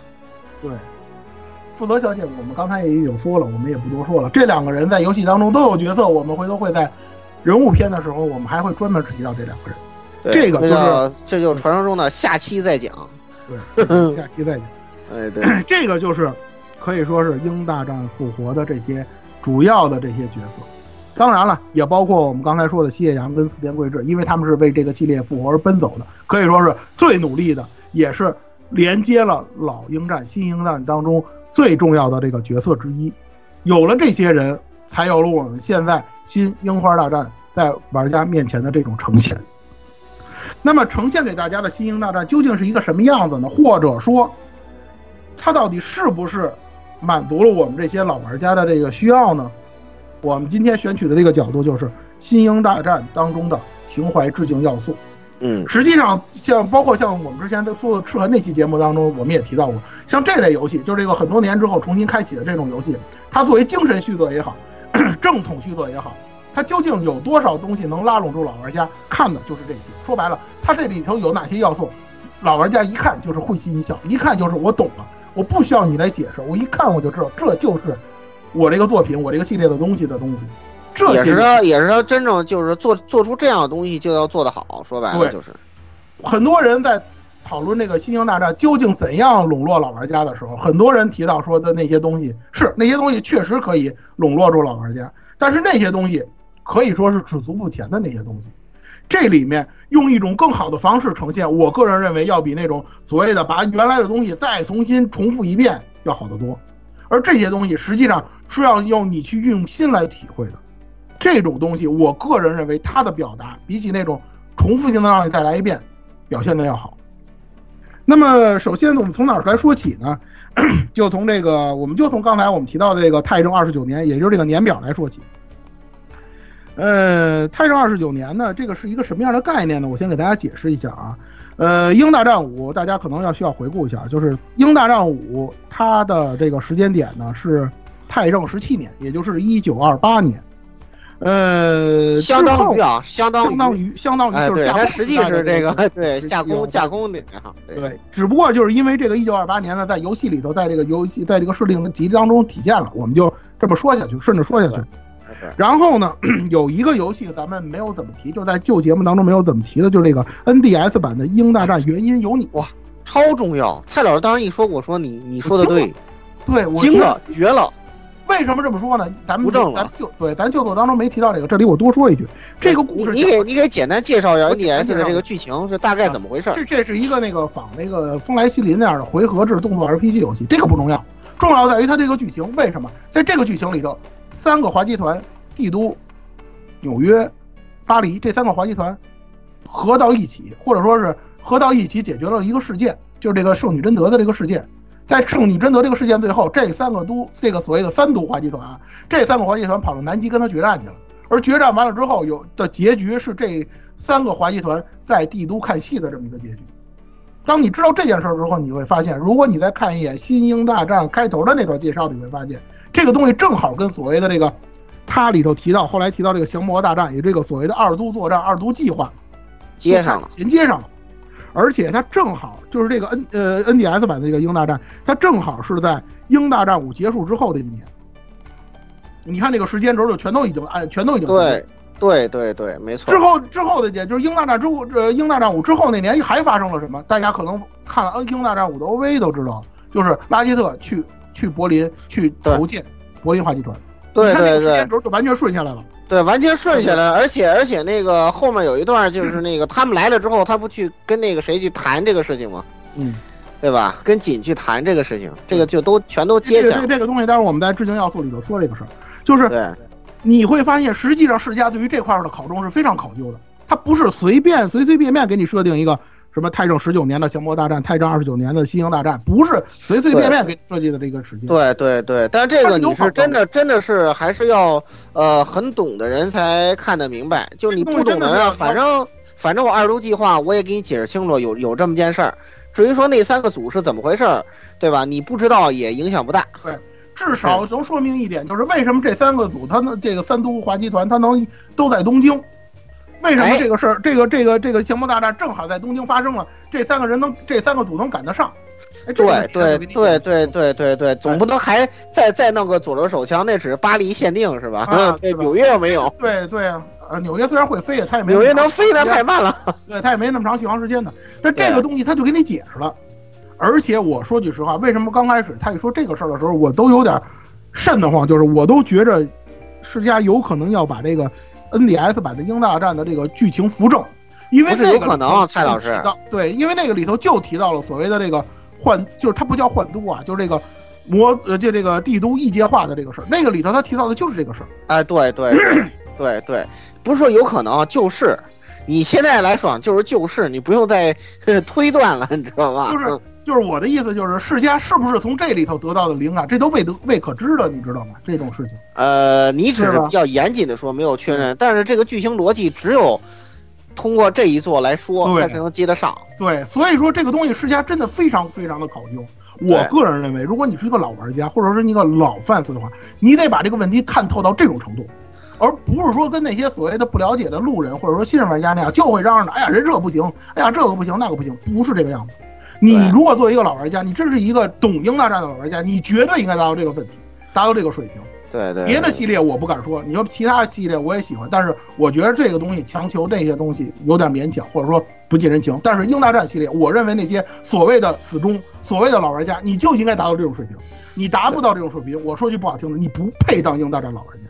后面我们还会提这个英大战老玩家到底配不配这个。啊，剥夺那什么级，我跟你说，我跟你说，这个开除英籍。我这么长时间去看英大战的这个评论，尤其那些所谓的老害们，那些遗老遗少们的评论，我是非常气愤的。我我根本我都不想跟这些人为伍，只不过这期节目我不能散发这么多东西，咱们要讲咱们有用的东西，哎，咱们要讲咱们的干货。对对不是这个问题。后面有节目我们会专门评价这些人，哎，这些人是多么不堪，我会在里面详细的跟大家说。哎，对，就都是都是不点名啊，咱只说事儿。哎，对，是谁你自己心里有数。对，是谁在那儿胡说八道的，在某些平台胡说八道的，心里有数就行。哎，对。呃，新大说到《新英雄大战》的致敬要素呢，我大致分为三种。第一类呢，就是在游在游戏当中明确的，比如说台词，比如说哇，巨明确的说出来的。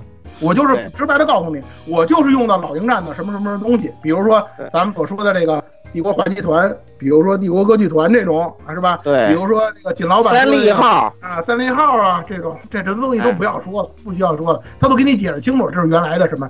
你包括最经典的，像那个锦老板说这个，我们要排这个奇迹之中，是吧？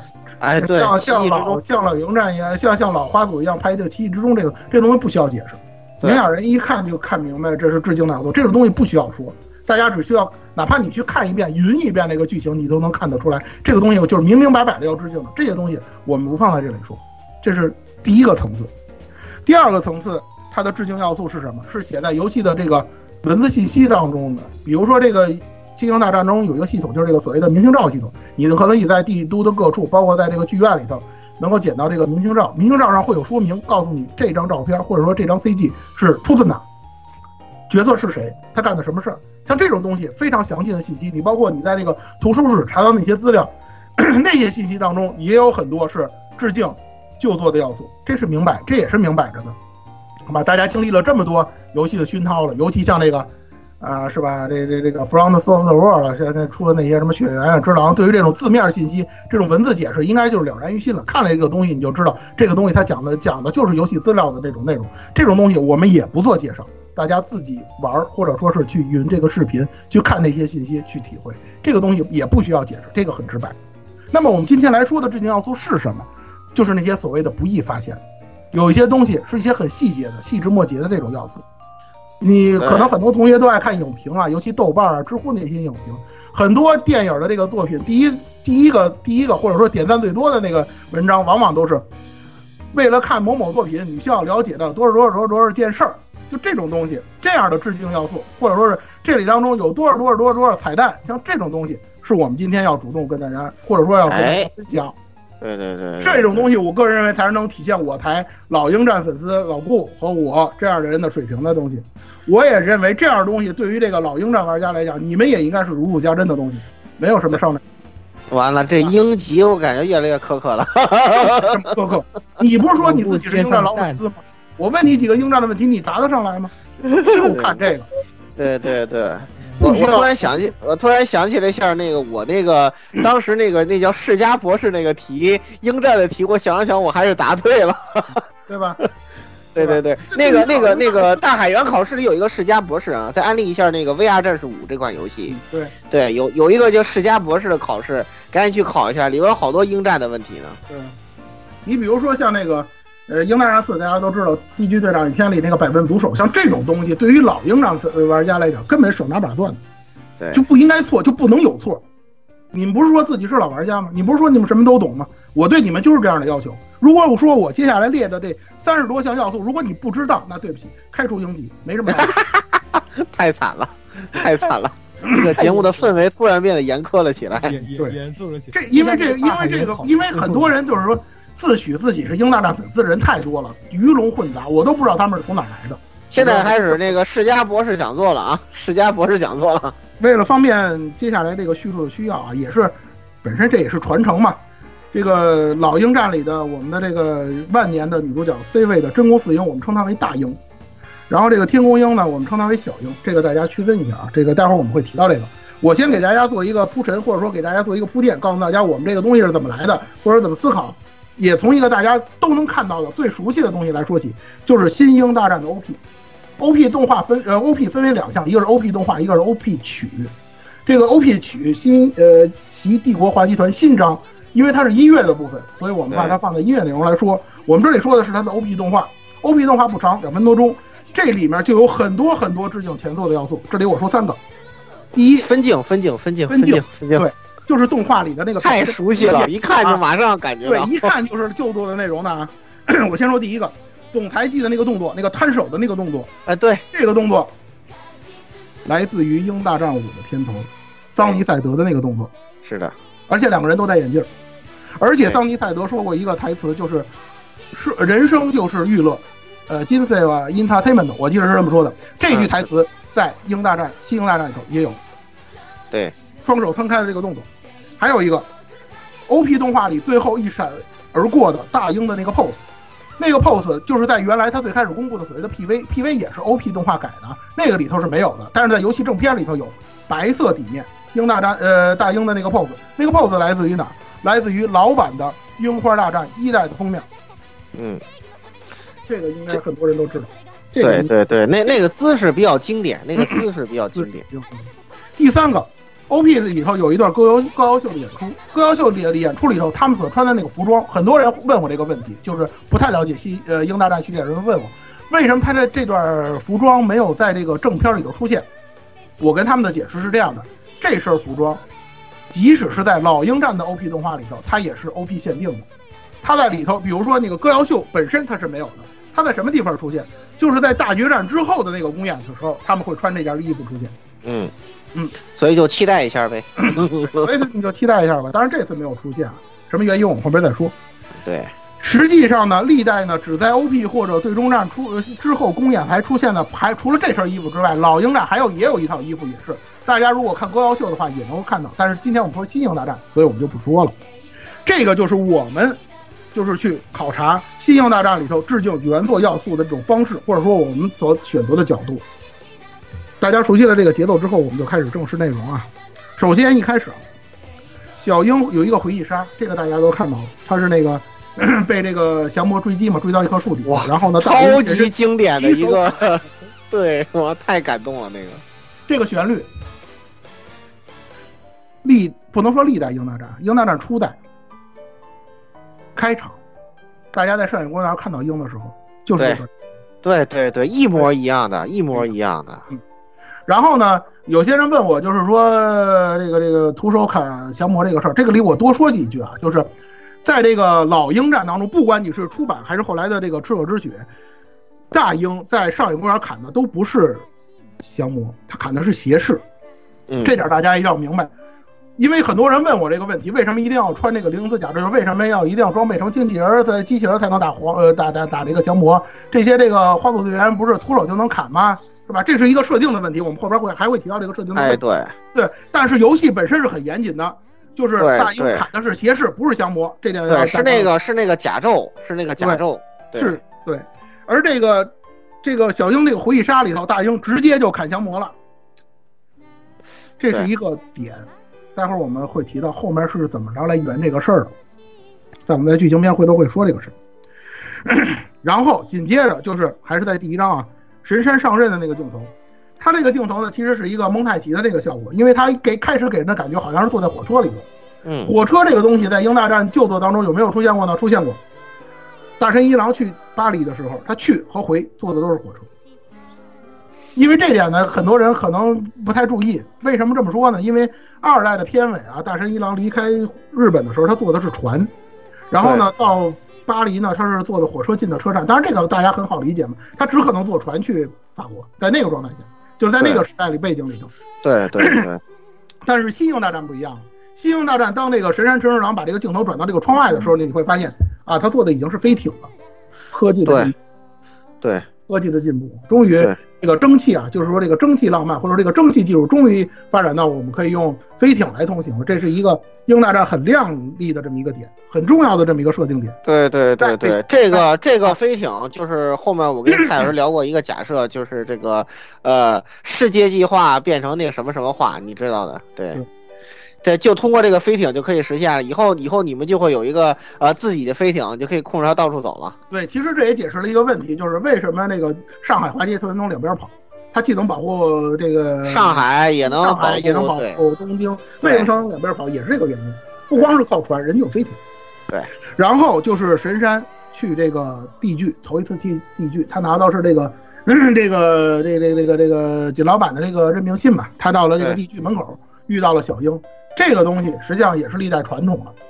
你像大神一郎，当时接大神一郎的也是大英，也是真宫四英，对，真宫四英大英。对。然后你像五代的时候，这个大和新次郎接他的也是大英，历代传统。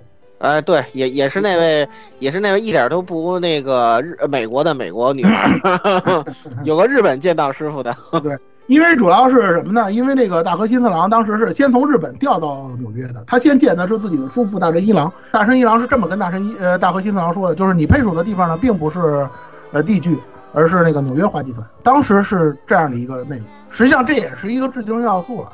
呃，一三代相对特殊，这个没有办法，这个我们就是另说。但实际上他们见到的基本上也是那个所谓的 C 位的那个少女，不过呢，杰维尼可能相对来讲悲剧一点，不过这个没关系。呃，然后呢，就是大神一郎呢就进到这个地剧参观，或者说在地剧来这个来这个看这个四处的这个场景嘛。实际上我们会发现啊，就是这个地剧呢，相对于老的这个地剧呢，它的这个面积是缩小了的。很多的这个点我比较佩服老人家，很多人真的去考据了，而且他用的不是游戏版，他用的是剧场版活动写真里的这个图和这个远景图来参考的。因为后面呢有一个剧情，我们待会儿也会提到，后面有一个剧情也会也会展现这个新地剧的这个俯视图。然后呢，很多人比较了之后，确实老呃新的现在的这个新型大战的这个地剧，比起老鹰战的地剧的面积要小了很多。大家可能也有这种感觉，这个我们呢后面还会提到的。然后呢，等到神山到了这个锦老板的这个经理室，也就是原来米田啊、大神啊他们待的这个经理室里，哎呀，这里面的这个致敬要素就太多了。你比如说啊，呃，季老板他的这个办公桌侧面侧边的这个桌子上有他以前用过的扇子、对发饰这些东西，老玩家一他那个他那个那个什么那个秘书子，他那个脑 脑残粉秘书子还专门提过这个事情。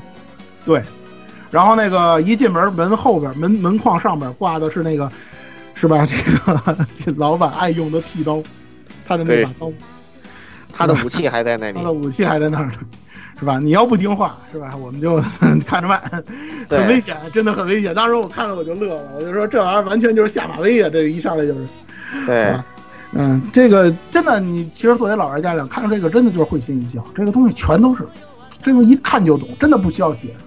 其实我们老说，刚才我老说不懂这个东西，呃，开出这个一个鹰战粉丝级，这个真的不太可能。你一看人就明白，哪怕你不知道的话，你也不知道这个系列或者说这个具体怎么回事的话，你一看这种布置，你应该知道，他肯定是要致敬什么东西，他肯定是有所指的，对吧？这太明显了。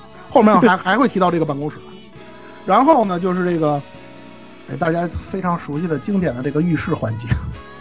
哎，对，是要好感度还是要 CG 是吧？对，你是要好感度还是要 CG？这次的英，这次《星球大战》的这个浴室环节也是非常非常的搞，有些剧情也是突破了以往我们对于这个 这个什么的认知啊。当然，这个跟跟这个本身神山诚十郎这位成哥的这个性格特性啊，或者说他的设定也是有关系的。我们回头到人物篇还会探讨。呃，这里头要说的致敬要素是什么呢？就是在浴室里头有一个浴室的这个、嗯警示的这个标语，大概有若干条，其中最后一条就是谨防偷窥。说的是？说的是什么事儿？大家都懂，写的人肯定是锦老板，也只有可能是他写。为什么是他写？以前有只狼，哎，对，以前就有，以前就有一位一只狼，而且就叫欧嘎米嘛。而且就是而且就是身体不由自主的就怎么样怎么样。对对对，哎，对吧这他那个选项包括那个台词都是一模一样。对，这个你要提一下的。这个就是台词都是一模一样。台词都是一模一样的，就是前作的抓马，这个真没有什么可说的。然后就是一楼演员的休息室，一楼演员休息室里的那些挂画、那些海报，基本上也都是致敬前作的要素。你比如说这里头有《英大战三》巴黎那个公园，可能不太明显，但是很多人是可以看到的。然后呢，就是二楼观众席门口摆的这个手册，这个我还真是没有看到，这是论坛的有一玩家提醒我的，因为那个看的不是特别清楚。后来我看到了，是这个海报是手册封面是什么呢？就是锦老板主演的这个《蝶恋紫花梦惜别》的这个剧照。关于这个《蝶恋紫花梦惜别》这个公演，包括那个 OVA 啊，之前咱们也提到了，这个是神崎锦他这个所谓的隐退公演，隐退公演非常有名气，老玩家很感动。对，不过不过这是嗯，这个事儿，这个事儿实际上他在这个呃作品里头也稍微圆了一点儿，就是呃他提到了一个就是呃这个锦的这个就是有点不不不保不保质保不保质，就是他那个呃灵力啊，相对于他的年龄而言衰落的有点早。衰上比较厉害，有点像拉对，所以说所以说就把他隐退的事给圆了一下，要不然哎你怎么又回来了，就有点但但。是啊，但是实但是实际上啊，那个在这个老的这个 OVA 和这个这个这个这个舞台剧里的这个歌谣秀里头啊，他是彻底隐退的。但是你会发现在那个在新型大战里头，他在最后退出，或者说就是说被这个老花组保下来让你撤退的时候，他还是这个花组队员的状态和驾驶者光武。实际上他还是吃书了，但这个不是吃书。我给大家解释一下，不是吃书，因为我刚才说了，富泽美智慧小姐一直以来就没有离开一线。二零零六年，她在她生完孩子之后，二零零六年她很快就已经就会就复出了。之后的几几年的歌谣秀都有她，所以说这个东西实际上呢，你再把它当就之前所谓的隐退，大家就当成一个噱头来看就好。对对对太追对不用太深究这事儿了。对对，而且你说句实话，新英大战里头，他来在这儿做经理，作为老花组来讲，为数不多了还能在这儿镇守一方的，最后是他，这其实是一件非常让人感觉到感慨的事情。真的对对对，明明他是要隐退的，结果他出来当顶梁柱，真的真的很让人唏嘘的事情。这个我们到人物篇我们还会说。是是，对，世道无常嘛。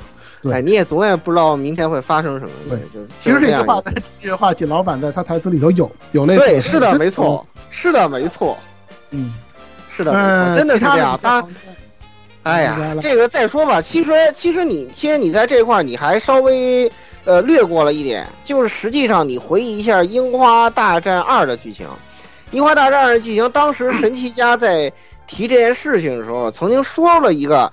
这个神奇家这个地位啊，其实神奇就是你知道他那个呃那个呃玩梗玩的是那个三菱重工嘛啊，对，哎对，但是呢，对他提到一个就是说这个这个我们家族在这个国家地位，你有没有这个呃背负这个觉悟，或者说如果你要是选择留在花族，你有没有背负花族的这个觉悟？当时那个老爷子问的他 这个事情，哎一语成谶，对吧？最后这个 flag 回收实际上是回收在呃樱花大新樱花大战这里。对，这个这个你再想想哦，原来当时那个话不是闲笔，他还记着要回收，嗯，这个真的让我很感慨，你知道吗？真的让我很感慨这个。对，老顾这个为什么我印象特别深呀？那个贴吧有一个玩家呢，最近在回顾《英大战四》的时候，就是最后结尾的时候，那个时候神奇锦呢就已经透露到自己可能会离开花组了。当时呢有一个选项，就是大山一郎的选项，他问的就是，那你以后还会回来吗？对，神奇锦说了就是这句话，谁也不知道明天会发生什么。对对对对对。现在的在《金星大战》里头，实际上神奇锦还是锦老板还是说过这句话，真的，谁也不对。对对对，他说过，他说过，他说过，就是呃，就是 在他跟那个反派 BOSS 那边质疑的时候，对，就是说，哎，你看，就把你给留下了，你这个废物什么的。然后那时候他很很那个什么的说，哎，那明天发生这个这个对这个东西，回头我们人物片当中我们还会那个讨论。这个可以说是高光时刻，锦老板高光高光高光。为什么高光？我们放在后面说啊。对。呃，这部分就是这个相关锦老板相关的一些内容，后边可能还会有啊，包括你包括像音乐室的这个乐器布置，这个音乐室的乐器布置跟那个老版的这个音乐室是完全一样的，包括你在那里头看到那个钢琴是那个织姬在二代里头弹奏过的这个乐器，大提琴是雷尼弹过弹奏过的乐器，这些东西大家都应该有所了解。然后呢，可能有一些玩家会看到的这个东西，这个小樱啊，在那个就是大神呃那个成哥啊神山陈之郎在进那个小樱房间的时候呢，小樱也说过，他那个成哥呢也看到了，就是那个因为爱的海报，这个都不用再多解释了。英大战的第一个公演，然后呢，整个屋子的这个格调，你包括它那个墙纸那个设置，跟那个初代大英的那个房间的那个风格是一致的。对对，很嗯，很传统的那种，很保守啊，相对保守的那种呃风格的那种布置。当然也有些变化，这个东西可能是相对于这是这个应该是小英他自己独到的这种特点了。但是整体的这种风格跟原来大英是没有什么太大区别。实际上大家玩过英大战的也知道，不同的画组队员他的屋子里的那个内置布局是完全不一样的，是展现角色自己风格的。这些东西都很好的沿袭了显度的这个传统，本作也保留了。嗯，然后那个。然后我们再说说说这个成哥啊，成哥房间里的这个有一个匾，那上面写着四个字儿“粉骨碎身”，这四个字儿，我想大家就应该明白了吧？哎，对，大神一郎经常说那句话：“粉身碎骨也在所不惜。”哎，对对，这是一个传统选项，对，绝对的硬派选项，就是说有硬派、软派选择的时候，也是硬派选项的这个选项，这个大家应该都熟悉，不需要多多再做太多的解释。紧接着下来公演部分，公演部分，新英大战第一个公演桃太郎。桃太郎这个公演就可以说是完完全全的再现了初代英大战的那个公演失败。哎，对，嗯，就是那个紧紧紧跟那个神奈的那个啊，对对，就是那个就是那谁就是那谁要往就是鹰要往那边跑，你甭管大鹰小鹰了，都是往一个方向跑，跑着跑着吧唧崴脚，对，摔摔了，一抓木帘啪全坏，就是这么一个道具景儿全坏。对对对，而且那时候在他们那儿已经完成梗了，就是有群观众就专门看他们 NG 的。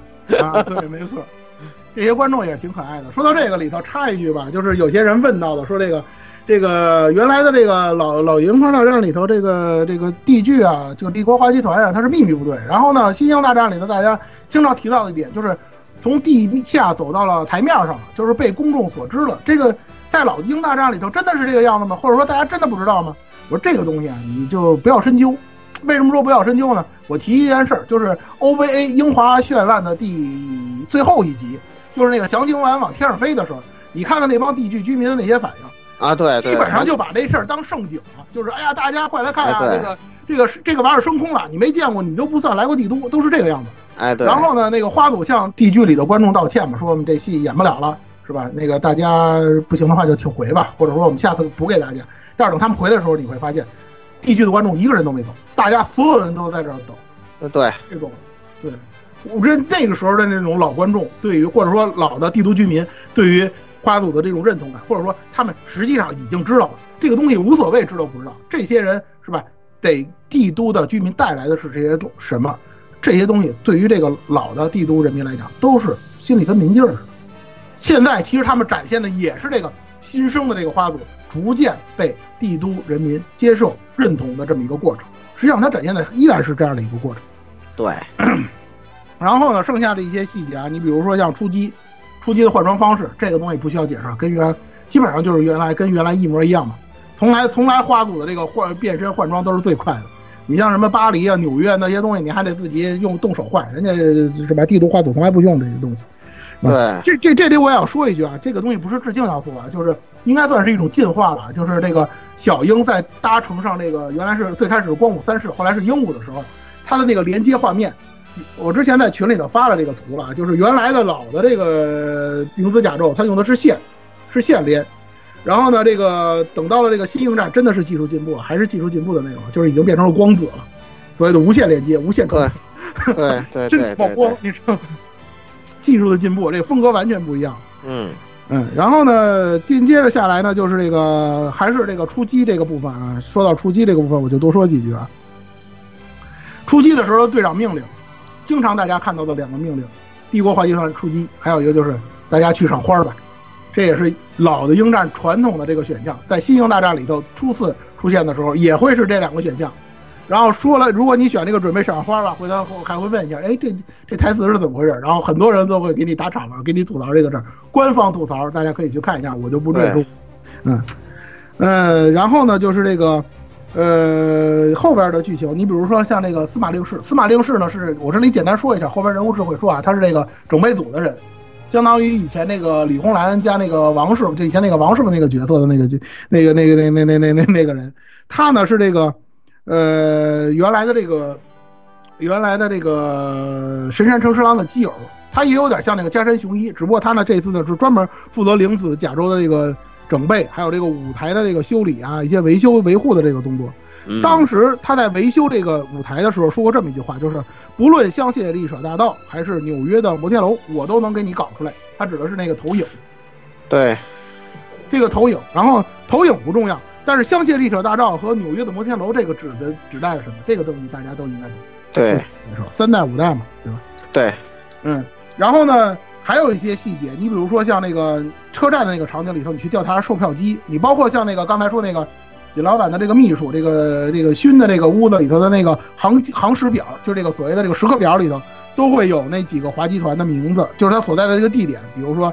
啊，柏林啊，莫斯科呀、上海啊，实际上你会发现那个时候的通航都已经是非常非常发达了，就这个飞艇的这个方都是已经非常发达。对，紧接着就是刚才老顾说的那个，就是柏林队长向艾丽，呃，柏林队长爱丽丝向锦老板汇报的这个事儿。这个实际上他们在街头且要打听某个事情的，对这件事儿，我知道这个这个事情量就很大了，对。对，这个锦老锦老板锦老板也说来着，说那个你真想听吗？那我就跟你说说。然后他做了一件非常腹黑的事儿，就是让神山让出去，你给我出去，你出去。对，这个我我作为这个作为这个作为这个是这个老玩家来讲，我真的是很耿耿于怀啊，你知道吗？对，因为我很明显的我就知道你要说这个事儿就是拉杰克特的事儿，不用再解释了。对，就拉杰特的事儿，因为他就是创设这个柏林华集团的人，而且拉杰特跟花组是有渊源的。这个大家如果看过，呃，剧场版活活动写真，这都应该活动写真，对，啊，活动写真里面有，活动写真里边有。对吧？这个东西其实说一说句不好听的，作为老玩家来讲，我们就想听你这个事儿，然后他不让你听，他不让你听，多么过分，太太残忍了，太残暴，对你知道吗？对，但是从当时的角度讲，你扮演这个神山，你确实没有啥资格知道这事儿，你知道吧？这里头牵扯到的东西太多了。跟你说也没什么太大关系。对，但是后边还有一个事儿，我们也会提到这个。这这事儿确实跟你也没什么太大关系。站在站在成哥的这个视角呢，我对这个东西也无无所谓，不 care，我也不 care 这个事儿。但是对于老白家家来讲，这个东西太勾人了，真的是太勾人了。这个你说他是挖的坑都不为过，说实在，好吧。然后呢，就是，然后就是这个刚才五个就就是之后，这个小呃小樱换成那个灵子甲胄这个事儿，这个事儿呢，实际上在一开始的时候呢，官方老是这个呃打马虎眼，说有没有换机这个东西啊，有啊，没有东西很含很含糊其辞。实际上从最开始爆料的时候，大家就已经知道这个鹰它是换机的，因为一开始登场的那是鹦鹉，它没登场它的那个三世光武，有一个片大家都知道了。那个东西实际上已经公布出来了，尤其他肩膀上画的那个鹰的图案，明眼人一看就能看出来它是鹰级，对吧？这个东西都不需要解释，只不过我们不知道它叫什么。然后在游戏里头告诉大家了，它是鹦鹉。鹦鹉这个名字是从哪来的？这个我们在老鹰战的节目当中跟大家说过，最早的一批灵灵子甲胄的第一台实验实验机就叫做鹦鹉，名字是这么来。但是在这里的设定，实际上《星球大战》确实是蜘蛛了。有两点，第一个，鹦鹉原本的样子不是这样。它长得很丑，因为而且它是试验机，它就没出过实验室。这个东西在这个老的英华绚烂的 OVA 第一话里头有，大家可以去看那个试验，那个那场试验，然后那个人基本上就是已经被耗子没蓝了，就是基本上就是精尽人亡的那那那那那段剧情，那里头有那个东西就是鹦鹉。对，啊，它没那么强。第一，它没有那么强，不像那个《新星大战》里说的是，哎呀，简直就好像那个所谓的试座机，就有点跟那个。就就比如说像那个四四驱车里那个冲刺流星似的，就跟那个似的，好像我就是呃对吧？试验机是吧？除了他能驾驭，别人谁都驾驭不了，不是那么回事。对，本身那个从时间点来讲，大鹰那个岁数他也不可能驾驭，尽管他有灵力，他那个岁数他也不可能去驾驭鹦鹉，就是跟他这个事跟他也没什么关系。对，只不过他随手提了一句说这个东西连真空死鹰可能都驾驭不了，实际上他根本就不可能，就客观上他也没这个条件。这里跟大家解释一下，对对吧？这个鹦鹉这个对。他 岁数太小，不是岁数大，岁数太小，就是说那个时候也不可能，现在就不说了，对吧？呃，鹦鹉完了之后呢，就是来说说这个月组队长这个树，树这个角色其实藏的挺深的，我真没想到他是月组队长啊，就就就那个脑残粉是吧？啊，对我也不知道，一开始的时候他就是一个脑残粉的角色，我们后边人物就会说啊，但是。我不知道他这个设定是不是有这个参考梁红春的忧郁的这这这这这这这个这个要素在里边，真的是藏的太深了。到那个三利号都快要升空了，他才他才展现自己的身份。不是，其实其实当时你想的时候，那个呃，我其实没想到的是那个卖卖那什么的，就是那个卖卖吃的那个人，卖卖卖吃的那个。对对，因为其实这那个脑残粉，我一定程度上是想到了，其实他有暗示。就是我先不给你过多去展开，到咱说剧情再再提啊。说到因为因为当时我想，哎，风堵在，月族在哪里啊？对吧？因为我一直在想这个问题，但是其实月祖是已经登场了。这，但是我没有想到那个卖卖卖吃那个人也是，他真是一点都没有漏。他只是在，他只是在那里那个什么什么者叛什么的喊那些。他就一个恶搞剧情是那个吃馒头，吃完馒头之后产生幻听那个事儿，就这么一个事儿，可能还稍微那什么一点。另外一个呢，他能进，他也能进地剧，甚至他能进化妆间，他就这么两个事儿，比较让人觉得可疑。别的还真是没有。对对对，嗯对。但是我们今天说的不是这个事儿，我们说的是致敬要素。致敬要素在哪儿呢？除了他那堆照片之外，他说他自己是月组队长，然后他还说了一句很隐晦的说了一句，他说他在他队是在在他这个队长之上还有一个队长，一个所谓的超超超队长，是吧？这个大家就就就心领神会了。这个超超超队长他会是谁呢？对，大家都知道是一个人呢，对吧？对，变态一世跟变态二世。对对吧？对吧？就不行吧？那个那个弹吉他的男人，对吧？大家都懂了，不需要解释是谁了。哎，对，唱唱一些非常难听的歌，然后弄出一些非常变态的声线，是吧？一共到到到了巴黎那个脏死，就那个就 就那个，对对对对对。然后是这个这个，然后刚才那个老顾，刚才老顾也提到了这个三立公园这个事儿。三立公园这个事儿，我后来又考证了一下，其实真的很早，最早从这个《鹰大战二》的时候就有了。那时候叫那呃那个时候叫三立公园，现在叫三立纪念公园。因为初代就是打完圣魔城之后，三立就坠在那儿，三利号就坠在那儿。它是后来回收的，回收了 N 回。这这船说实话，回收了 N 回。四代的时候，那个米田老头都准备把它解体，拿它当蒸汽引擎了，说句不好听的。然后呢，没有想到到星球大战又给回收了，然后我们又拿出来用，是吧？也算是不容易，多灾多难的这个这个玩意儿。四代沉到了东京湾，然后这个这个这个公园呢，其实很早就有了，只不过呢，除了二代那个开场动画，就是山田真世界召唤死神，呃，这对不起，召唤鬼王的那个动画之外，很少有提到这个地方。这次呢，是等于说是因为咱们拓展这个。呃，系统和拓展这个这这这个这这个行走的这个各种各样的场景嘛，等于说把这个公园还真给做出来，这点确实不错。我跟大家说一句，就是它那个公园是一个有点像靠山的那么一个那么一那么一个模式，或者那么一个景色。那个山对面就就不不山面对面，就那个悬崖对面就是东京湾，这个这个大家知道一下就行。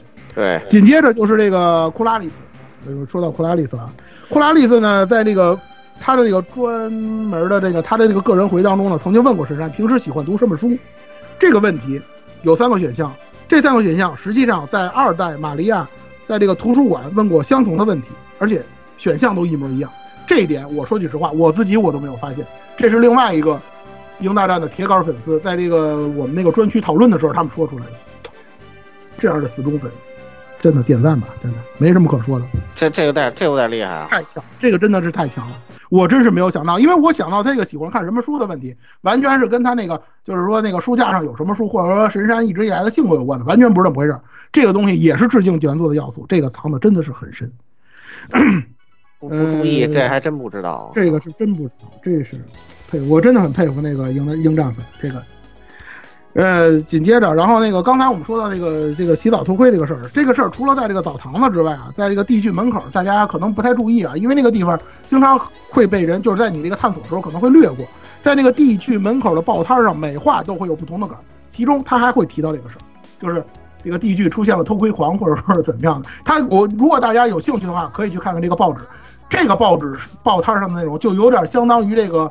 二代蒸汽广播当中的地剧见闻，他会把每一期的，就是他他的每一章都会更新更新那些地剧的这些各种各样的这个奇闻怪事儿啊，或者说一些有趣的这些见闻啊，这些东西都会有。这个可以说是大家很好的了解《星球大战》世界观的一环。呃，除了这些之外呢，就是这个我们就说到这个夜叉了。这个总裁记刚才我们说到了，其实已经说到，就是夜夜叉呢，实际上呢，关于那个角色有很多值得说的地方。这里我们要说的有几件事儿，一个是说它的那个傀儡机兵，以前鹰战叫魔操机兵，这个机器人的造型神威，这里叫神灭，但实际上大家明眼人一看就能看出来，它的原型就是神威，跟神威几乎跟初代的神威几乎是一模一样，对，基本上就是神威的改版，就是这么一个样子，大家都这个大家都都明白了是吧？著名的鹰战系列反水机，对吧？反水的人都做这都做这机器。是吧？你在算呢？你说从葵查丹，也就山崎山崎真之介开始，他，嗯，然后杀女，是吧？鬼王全都做这机器，对，不需要解释，是吧？跟跟咱们有跟跟瓜组有点渊源的人全做这机器，嗯，好吧。然后呢，就是这个，然后呢是另外一个反派，就是龙欧龙。他的这个必杀技漫天，我管他叫漫天佛手啊，就是从天上掉下来一大堆手的这个啊，这个那个那个那场三 D 战斗还相对稍微麻烦一点点，挺麻烦一点，而且挺烦人的。本身那个三 D 不本身那个战斗系统确实是有一些硬伤啊，这个我们回头再讲系统时候会说。最后那部分再说吧。对，但是这个漫天佛手这个东西本身实际上也是一个致敬要素，它致敬的是什么呢？就是《鹰大战二》第六章，就是花朵队员去拯救雷尼的时候，水壶。因为他以前是这个影山早纪嘛，他这个是这个二五仔嘛，就是无间道嘛。然后他最他呢最后现出真身，使出他那个必杀技，出了一大堆影分身的那个招。实际上上他致敬的是那招。为什么我说是这个呢？大家回忆一下龙的那个必杀技的破法，就是找出一个正体，你打他的那个假的那些分身，他就会直接消失。然后过一段时间了，他就会吐槽你一下，说哎你怎么这么笨？你怎么没有发现我？然后他会又使一下这个必杀。实际上这个东西的设定跟影山早纪，也就是水壶的那招必杀技是一模一样的。然后在那个里头，就是在旧应战里头呢，雷尼那个时候雷尼已经清醒了，他会提示玩家，就是他的正体在大概一个什么方向。而在这个新应战里头，你想找的正体的方法是，你去看那些佛手，那些手当中有一个不爱动换的，飞得最高的那个就是正体。这里我们也多说一句，这个东西的打法，呃，这打起来真的超麻烦，一堆伪物里头有一个正体。其实你玩儿来的时候，你就会发现了。你要找不到这个东西，打几下，它显示一下啊，正体在那儿呢。一看，啊，原来就是他，我居然没打着，后边又白打，挺尴挺挺尴尬的那个，那个打的挺费劲的。其实不是说难，就是说他很烦这种。这场战斗其实也挺很烦的。然后紧接着呢，刚才说到夜叉了，就是他在那个夜袭这个地剧导致夜剧失火的时候，东云出穗曾经说过一句话，就是地剧在燃烧嘛。这个台词我想大家都应该很熟悉了，《鹰大战三》的副标题“巴黎在燃烧”嘛。不多解释啊，这个东西不需要解释，一模一样的台词。然后呢，呃，夜叉在袭击了地狱之后，在舞台上哼唱的这个歌曲，这个老玩家应该就很熟悉了，《鹰大战》初代的片尾曲的旋律。这首歌本身也是横山演唱的。呃，怎么说呢？就是关于这个夜叉呢，我后来在人物篇当中也会提到啊，他竟就是他呢，就是呃，鹰大战从最开始。宣布他就是说，在公布他的时候，包括在游戏当中，经常就是左右反复横跳，一会儿让你觉得他像鹰，一会儿又让你觉得他不像鹰，就是又像鹰又不像鹰，老是在这反复横跳。而这个点实际上是一个很关键的一个点，让大家呢能够建立，就是除了外貌之外，让大家能够建立他和这个大鹰之间的这个关系，实际上就是在这儿了。我想，当横山以夜叉的身份再次哼起这个片尾曲的时候，大家应该会有所感悟。呃，然后呢，就是这个后期啊，游戏的后期的这个所谓的约会事件。这次约会事件实际上，英大战、新英大战设计的还是比较良心的，大家可以同时约好几个，是吧？叫脚踏安船也没有什么太大问题。但是呢，如果你选择的是不跟任何人约会，这里指的是你不选，而不是说约不约约了之后放鸽子，不是约之后放鸽子了，就是说你谁都不去，你就是那一天凑合过的话呢，你会遇到这样一个事件，就是。跟司马令士以及这个灵子战斗机一起在这个澡堂子泡澡的这个事件，这个事件真的很梗啊！为什么？真的这件非常非常的梗。因为为什么我要为什么要说还要提醒一下这个事儿呢？因为这个涉及到了一个游戏的收集要素。很多人有的一些事件，有一些隐藏事件没打出来，就是带 CG 的事件没打出来。其实这是一个事件。很多人说缺这个东西，就是在这儿。然后这个事件里头呢？那个司马令士呢会提起这个和灵子战斗机一起泡澡的这个事儿，呃，成哥呢也会吐槽这个事儿。这个事儿致敬的是什么呢？致敬的是初代的时候李红兰曾经说过和机械一起泡澡的这么一个段子。为什么说这个事儿呢？是因为大家都知道李红兰特别喜欢机械，她视机械为自己的第二生命，所以她能够做出那种甚至于说跟机械一起泡澡这样的那个事情。这应该应该算是一个相对来讲比较隐蔽的彩蛋了，其实。然后呢，就是最终章这个故事，基本上就就是基本上我们就说到最终章了。最终章就是刚才我们说的那个回忆杀里面，你们就是大家去这个小樱的这个家天宫家里头呢，会发现小樱那把木刀，那把木刀的名字小樱起成了灵剑荒鹰，灵剑荒鹰的那个名字，不用我多多解释了，这是大樱爱刀的名字。哎，对，一模一样，一样。因为大家也知道小樱是大樱的那个粉嘛，是吧？老反粉嘛。对吧？他就是希望自己能够像大英一样，是吧？所以呢，把自己的刀起名为灵剑荒鹰，也是一个，是吧？当然了，我一开始确实也是给我弄糊涂了。我开始以为他才是地剑，弄得我弄得我还挺糊涂的，这是。嗯，但其实差不多。其实不是，其实差不多。其实差不多。对，其实他那个点已经点到了，其实已经点到了。为什么这么说呢？灵剑荒鹰作为二刀二剑二刀之一，在二代是起过作用，这个东西大家应该有印象。然后就是这个一些。总体上的设定了，你比如说我们的这个 C 位女主角小樱，她的母亲献祭，为了这个为了所谓的地剑被献祭了，这个呢实际上呢就有点像那个初代当中大英，就是大英的父亲，这个真宫四姨马，当时他是为了这个击败这个巨大降魔嘛，然后那个用三神器把自己给献祭了，实际上就是有点这个意思。这个东西完全就是这个东西，它本身这个献祭的要素呢，它也是致敬初代的这个要素，只不过区别就是大英死了爹，小英死了妈，就这么一个状态。至于说这个小鹰的爹是怎么回事，我们回头也是放到这个人物篇来说。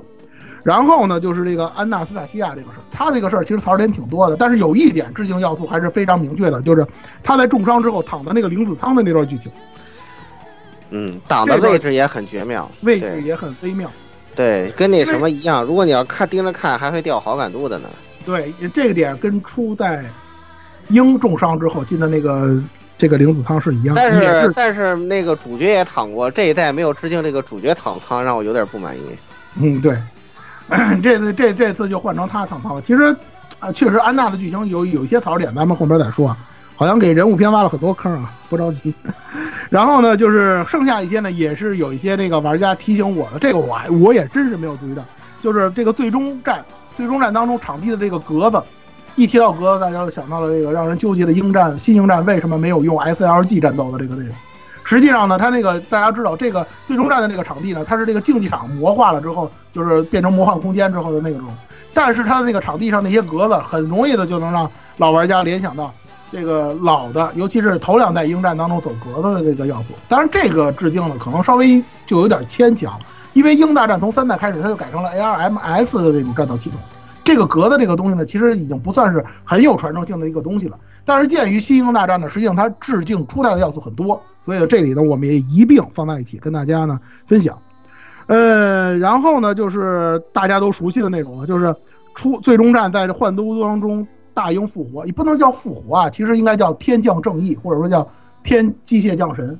这个东西实际上大家都明白，这个致敬的就是初代米迦勒天降正义的那段，因为他也是突然出现，然后把那个本来应该死掉的这个老花组的队员全都复活了这段的剧情。只不过这次呢，变成了大英，这段剧情还是真的是非常让人感觉非常感慨。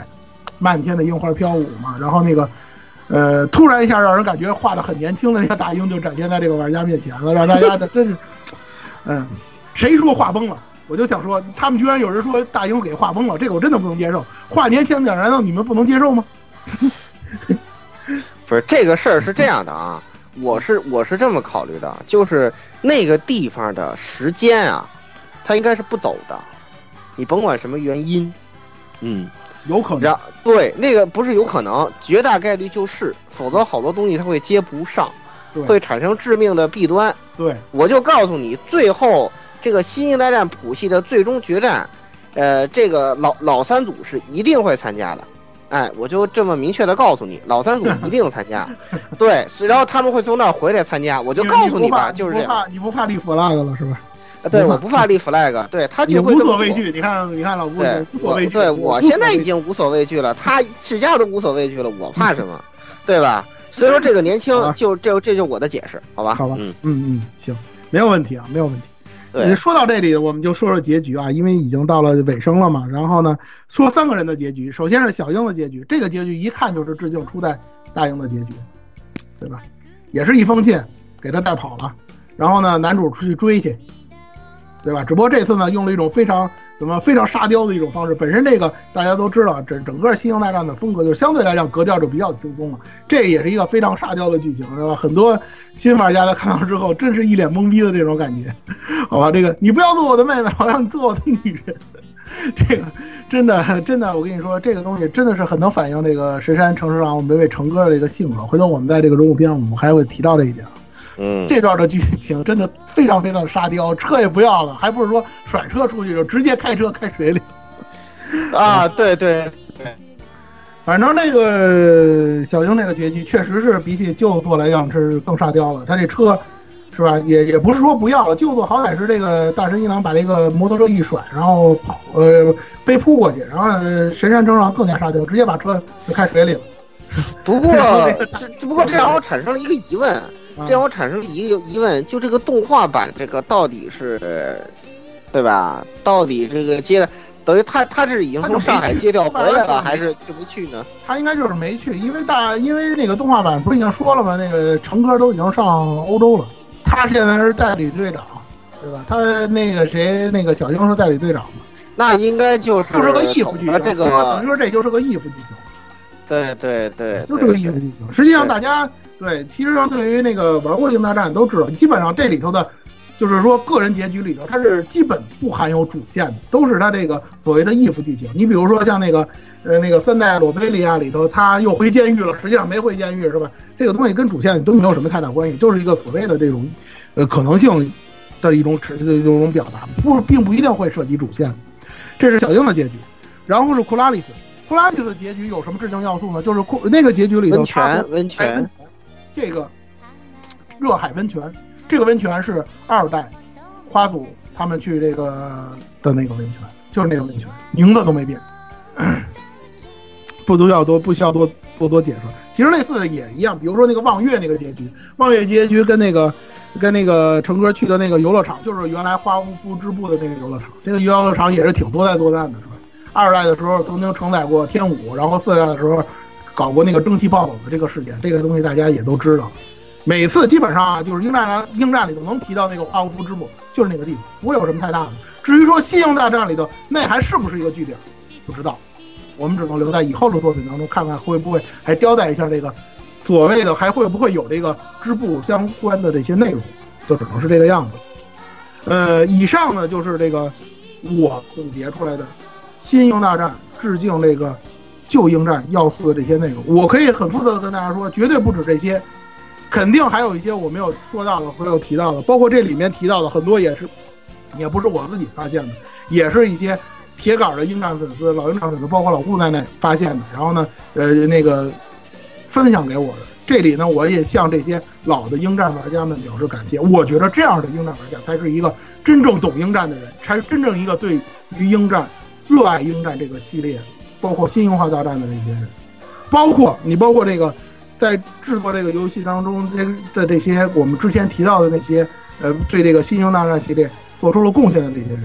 而他们所塑造的这些人物形象，也是在这个新英大当中大放异彩，给大家带来了深刻的印象。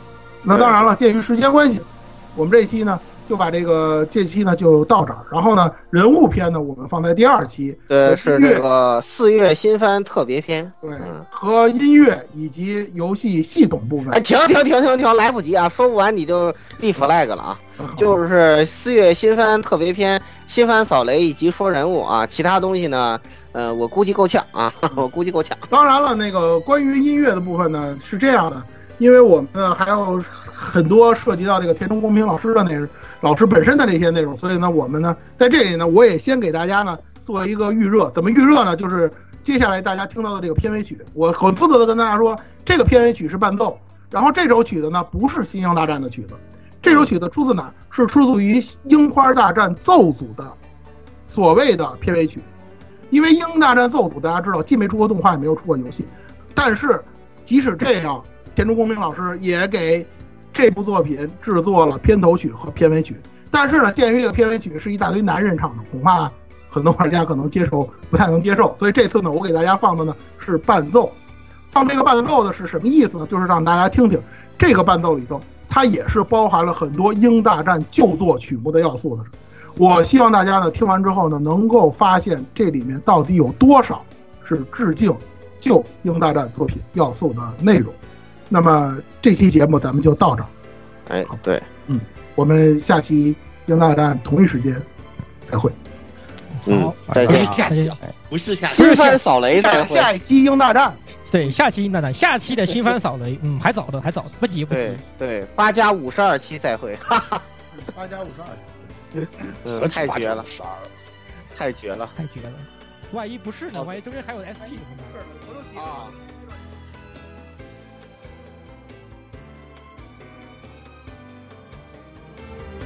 欢迎各位收听本期节目，请各位听众老爷在评论区留下您宝贵的意见。大家可以通过荔枝 FM、蜻蜓 FM、网易云音乐、Podcast、新浪微博、SF 轻小说频道搜索并关注 AR Live 主播和各位小伙伴在官方 QQ 群幺零零六二八六二六恭候各位大驾光临。各位听众朋友们，咱们下期再见。